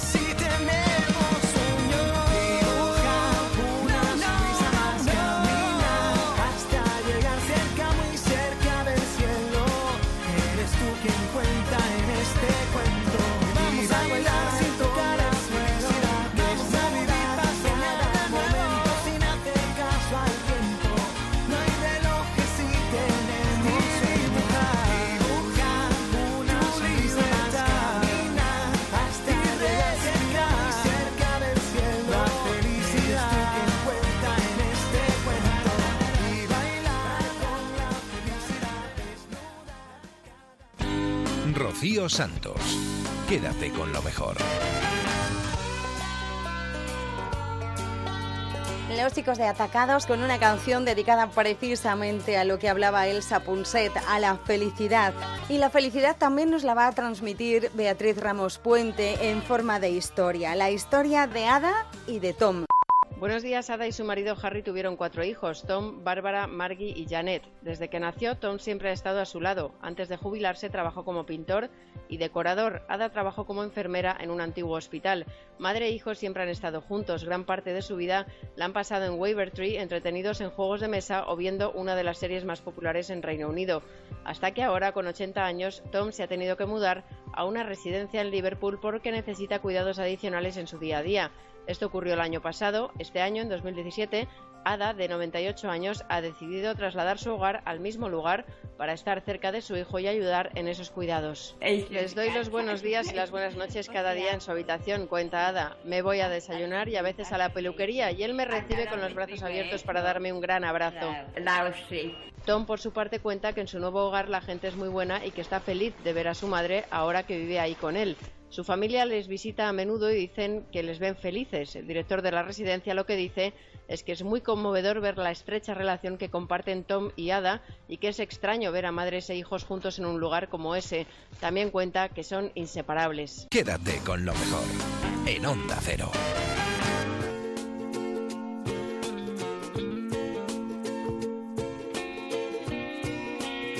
Hemos hablado en Julia en la Onda con un gran director, con Agustín Díaz Llanes, sobre su nueva película. Se llama Oro, es una superproducción, aunque él lo niega, ¿eh? con el guion de Arturo Pérez Reverte sobre la búsqueda del dorado. Más de 10 años después de A la Triste, eh, Agustín de Allanes y, y Pérez Reverte se vuelven a, a- se vuelven a encontrar, pero esta vez no, no, es, no hay una novela previa publicada por, por Reverte, ¿no? ¿Cómo, No. cómo habéis trabajado? ¿Cómo se ha ido fraguando ese No, nuevo pues mira, encuentro? eh, esto vino por un relato inédito de Arturo, que Antena 3, bueno, Miquel Lejarza, que de Antena 3, me llamó para que lo hiciera en guion. Y entonces, bueno, me leí el relato, el relato era muy bueno, como es lo de Arturo, pero además tenía una gran película, o tenía una muy buena película dentro. Y después eh, escribí el guion eh, con Arturo y tal y cual, y después me llamaron para dirigirla. Y así fue el proyecto, un poco, ¿sabes? Un día estaba en casa y me llamaron por teléfono, ni más ni menos. No está mal. Oye, eh, eso es el lobby vasco, ¿eh? Directamente. Sí, No, Miquel Lejarza. A Miquel Lejarza le recuerdo cuando ponía gran música en Radio Popular de Bilbao. ¿eh? Estoy Pues hablando de sabía- hace 40 años. Ya, ya. Sa- sa- Sabía que Santi se iba a acordar. sí. El, el- el lobby vasco. Bueno, eh, mm, Reverte no habrá aparecido para nada por el rodaje, ¿no? Siempre dice que no quiere ir nunca vi- no, para no vino- un molestar. No, vino un día. Es verdad que no, es verdad que no le gusta ir por los rodajes para no molestar. Vino un día. Bueno, antes del rodaje tuvimos una cena con los actores para que se conocieran y hablaran y tal. Y después vino un día, eh, un día de una secuencia de acción bastante gorda. Estuvo allí todo el día y muy, muy educadamente como es él, no se metió en nada. Miró lo que estábamos haciendo, habló conmigo y se marchó. Sí, sí. Arturo no va nunca a no le gusta, no. No es la primera vez que, que esta mm, expedición en busca del dorado se lleva al cine, ¿no? Hay dos referentes muy claros, dos películas. Una es Sí. Aguirre, La cólera de, Sí, de Dios, sí. de Herzog, que es del Sí. 72, hace mucho. Y otra es El Dorado, un poquito más tarde, en el 88, Sí. de, de Carlos Saura. ¿Qué vas a aportar? ¿Qué vas a aportar, Agustín? No, bueno, es- ¿Qué, es que mirada, ¿Qué mirada desde el siglo XXI vas a aportar?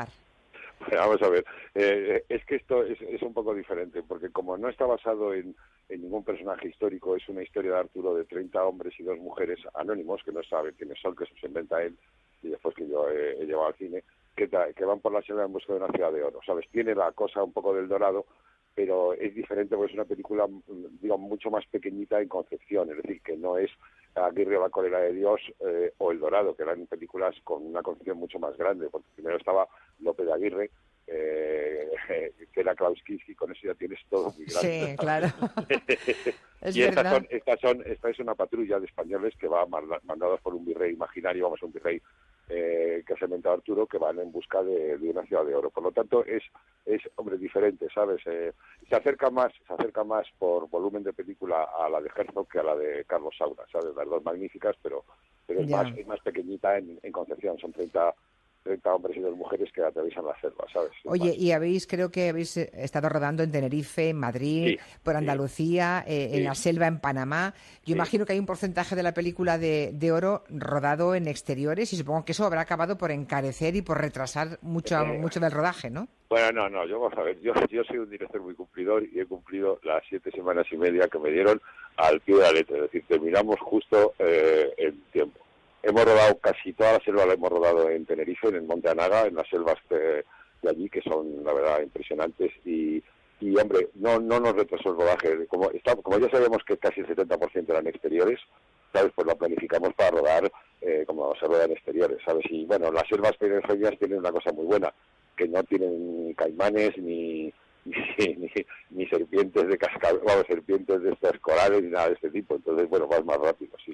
Oye, me- he, he- he escuchado o he leído palabras de, de Pérez Reverte hablando pues del papel de los españoles, ¿no? Y Sí, dice que sí. fu- fuimos violentos, crueles, salvajes, bestias, violadores, genocidas, pero también había una cierta grandeza y una aventura ah, fascinante que está bien conocer. Eso es lo que dice Pérez Reverte. Es lo mismo que pienso yo, sí, Sí, sí. pero no debe Sí. ser nada fácil, ¿no? Abordar esa violencia No, sin no, caer eh, en un relato de buenos y malos. No, bueno, es que no hay un relato de buenos y malos, porque si te, bueno, cuando tú la veas, eh, mm, verás que realmente ahí hay tres, eh, digamos, tres enemigos. Uno es la selva, que en sí mismo es el enemigo. Otras son los indios nativos eh, de los territorios que van cruzando, que por supuesto no quieren que los españoles lo crucen. Y después están los propios españoles, que son enemigos eh, algunas veces unos de otros, ¿sabes? Ya. Eh, pero también está también está la fraternidad entre la gente y también está digamos la, la épica no sé si grande o pequeña del descubrimiento de descubrir eh, territorios nuevos océanos etcétera sabes Está claro. Pues Agustín, eh, te deseamos toda la suerte y gracias, que Julia. sepas, que sepas que, que todo el mundo me ha dicho que huele a mucho Goya. La. Ojalá, Que tiene la ojalá. pinta, me dice que tiene toda la pinta de arrasar en los Goya, así que no bueno no, no, no digáis esas cosas que después después no, no nos nominan a nadie y quedamos como unos idiotas pero ojalá ojalá En Onda Cero, quédate con lo mejor. Rocío Santos.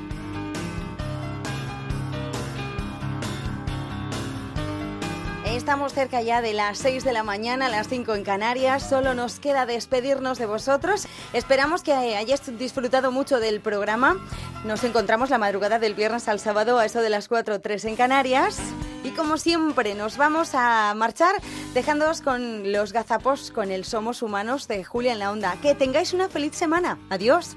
Damas y caballeros, ha llegado el momento que estaban esperando. tenemos aquí la impresión de que la olla a presión ha abierto una pequeña, una pequeña espita y parece que respiramos un poco más. Pues disfrutémoslo. ¿Qué ha dicho? Pues disfrutémoslo. Ay, ay, ay, ay, ay. Antes de que venga alguien y nos lo amargue, ya sabes. Pasar somos humanos, no sé cómo lo ves. Ya. Es que Atrapada. Mira a Quintanilla, Está se le pone cara Quintanilla. de malo.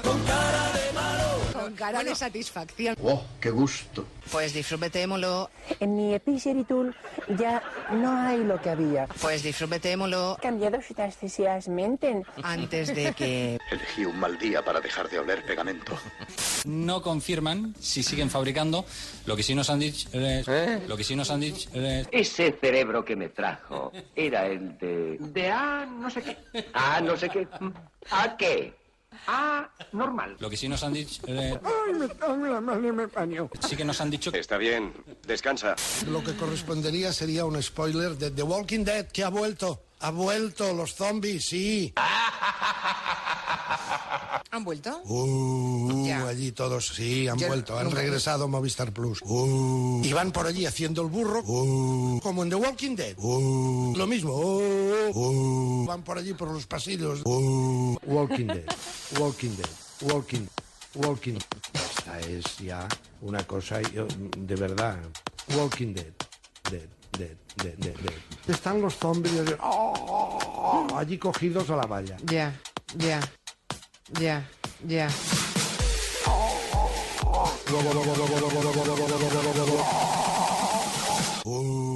Supuestamente el gobierno mm, debería acabar con los recortes.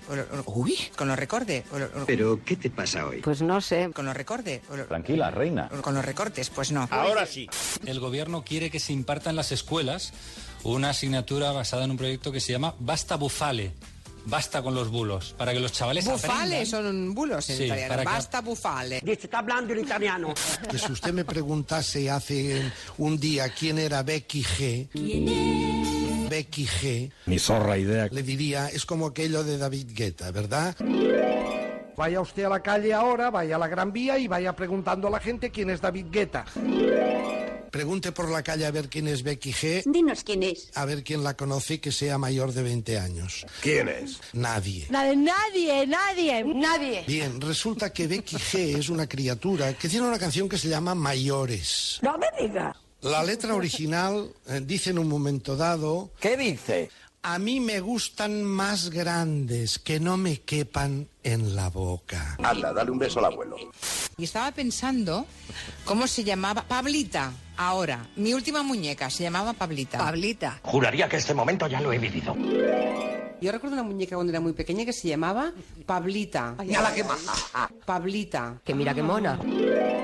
Bueno, es original. Sí, tenía un cordón, tirabas por detrás y en un disco pues decía cinco o seis frases. Me lo como todo de golpe. Decía cinco o seis frases. Se la han tenido que comer varias veces. Cinco o seis frases. ¡Basta! Y luego, ¿tú no tuviste una que era gigante que se llamaba Cristina? Y había otra que era muy grande, muy grandota. ¡Muy grande! Que era más grande que yo. ¡Qué grande! Tengo una foto en la que se ve la, la muñeca una tal Cristina. Cristina Infante de España. Bueno, que era como metro y medio de muñeca, daba un miedo aquella bestia. ¡Me da miedo! La mía era gigante, más bien era de una hermana mía, pero no se llamaba Cristina, se llamaba Pepona. ¿Cómo? Pepona. Cuidado con Pepona. que me han dicho que es de goma. O así la pusimos nosotras. Pepona. Pepona. Pepona. Pepona. Pepona. Pepona. Claro que sí, guapi. Ay, yo recuerdo una tal Cristina, yo era muy pequeña, No puedo soportarlo. de una vecina que tenía esa muñeca y era gigante. No puedo soportarlo. A mí me daba mucho miedo, Que sí, que sí. porque aquellos ojos Esos ojitos negros que me miraban. no, no me gustaban mucho. ¡Ay, qué pesada, mi amor! The Walking Dead. Los zombies, sí. Dead, dead. Los zombies. Dead. Dead. Dead. Dead. Dead. Los zombies. Dead, dead, dead, dead, dead. Mi última muñeca se llamaba Pablita. Pablita. Pablita. Pablita. Pablita. Pablita. Pablita. Pablita. Pablita. Ese cerebro que me trajo Pablita. era el de... Pablita. de A, no sé qué. Pablita. A, normal. Lo que sí nos han dicho... eh, A mí me gustan más grandes, que no me quepan en boca. En la boca. En la boca. ¿Y qué somos? Los zombies, sí. No, hija, no. ¿Qué somos? Vagina. Pene. Penetración y orgasmo. Sí, hija, sí. Somos humanos. En Onda Cero, quédate con lo mejor. Rocío Santos.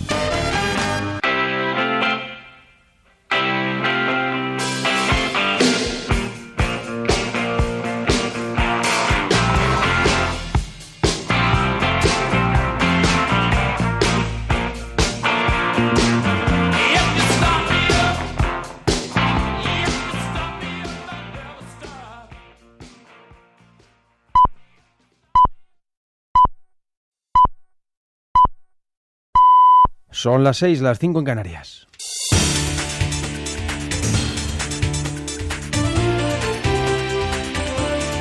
Noticias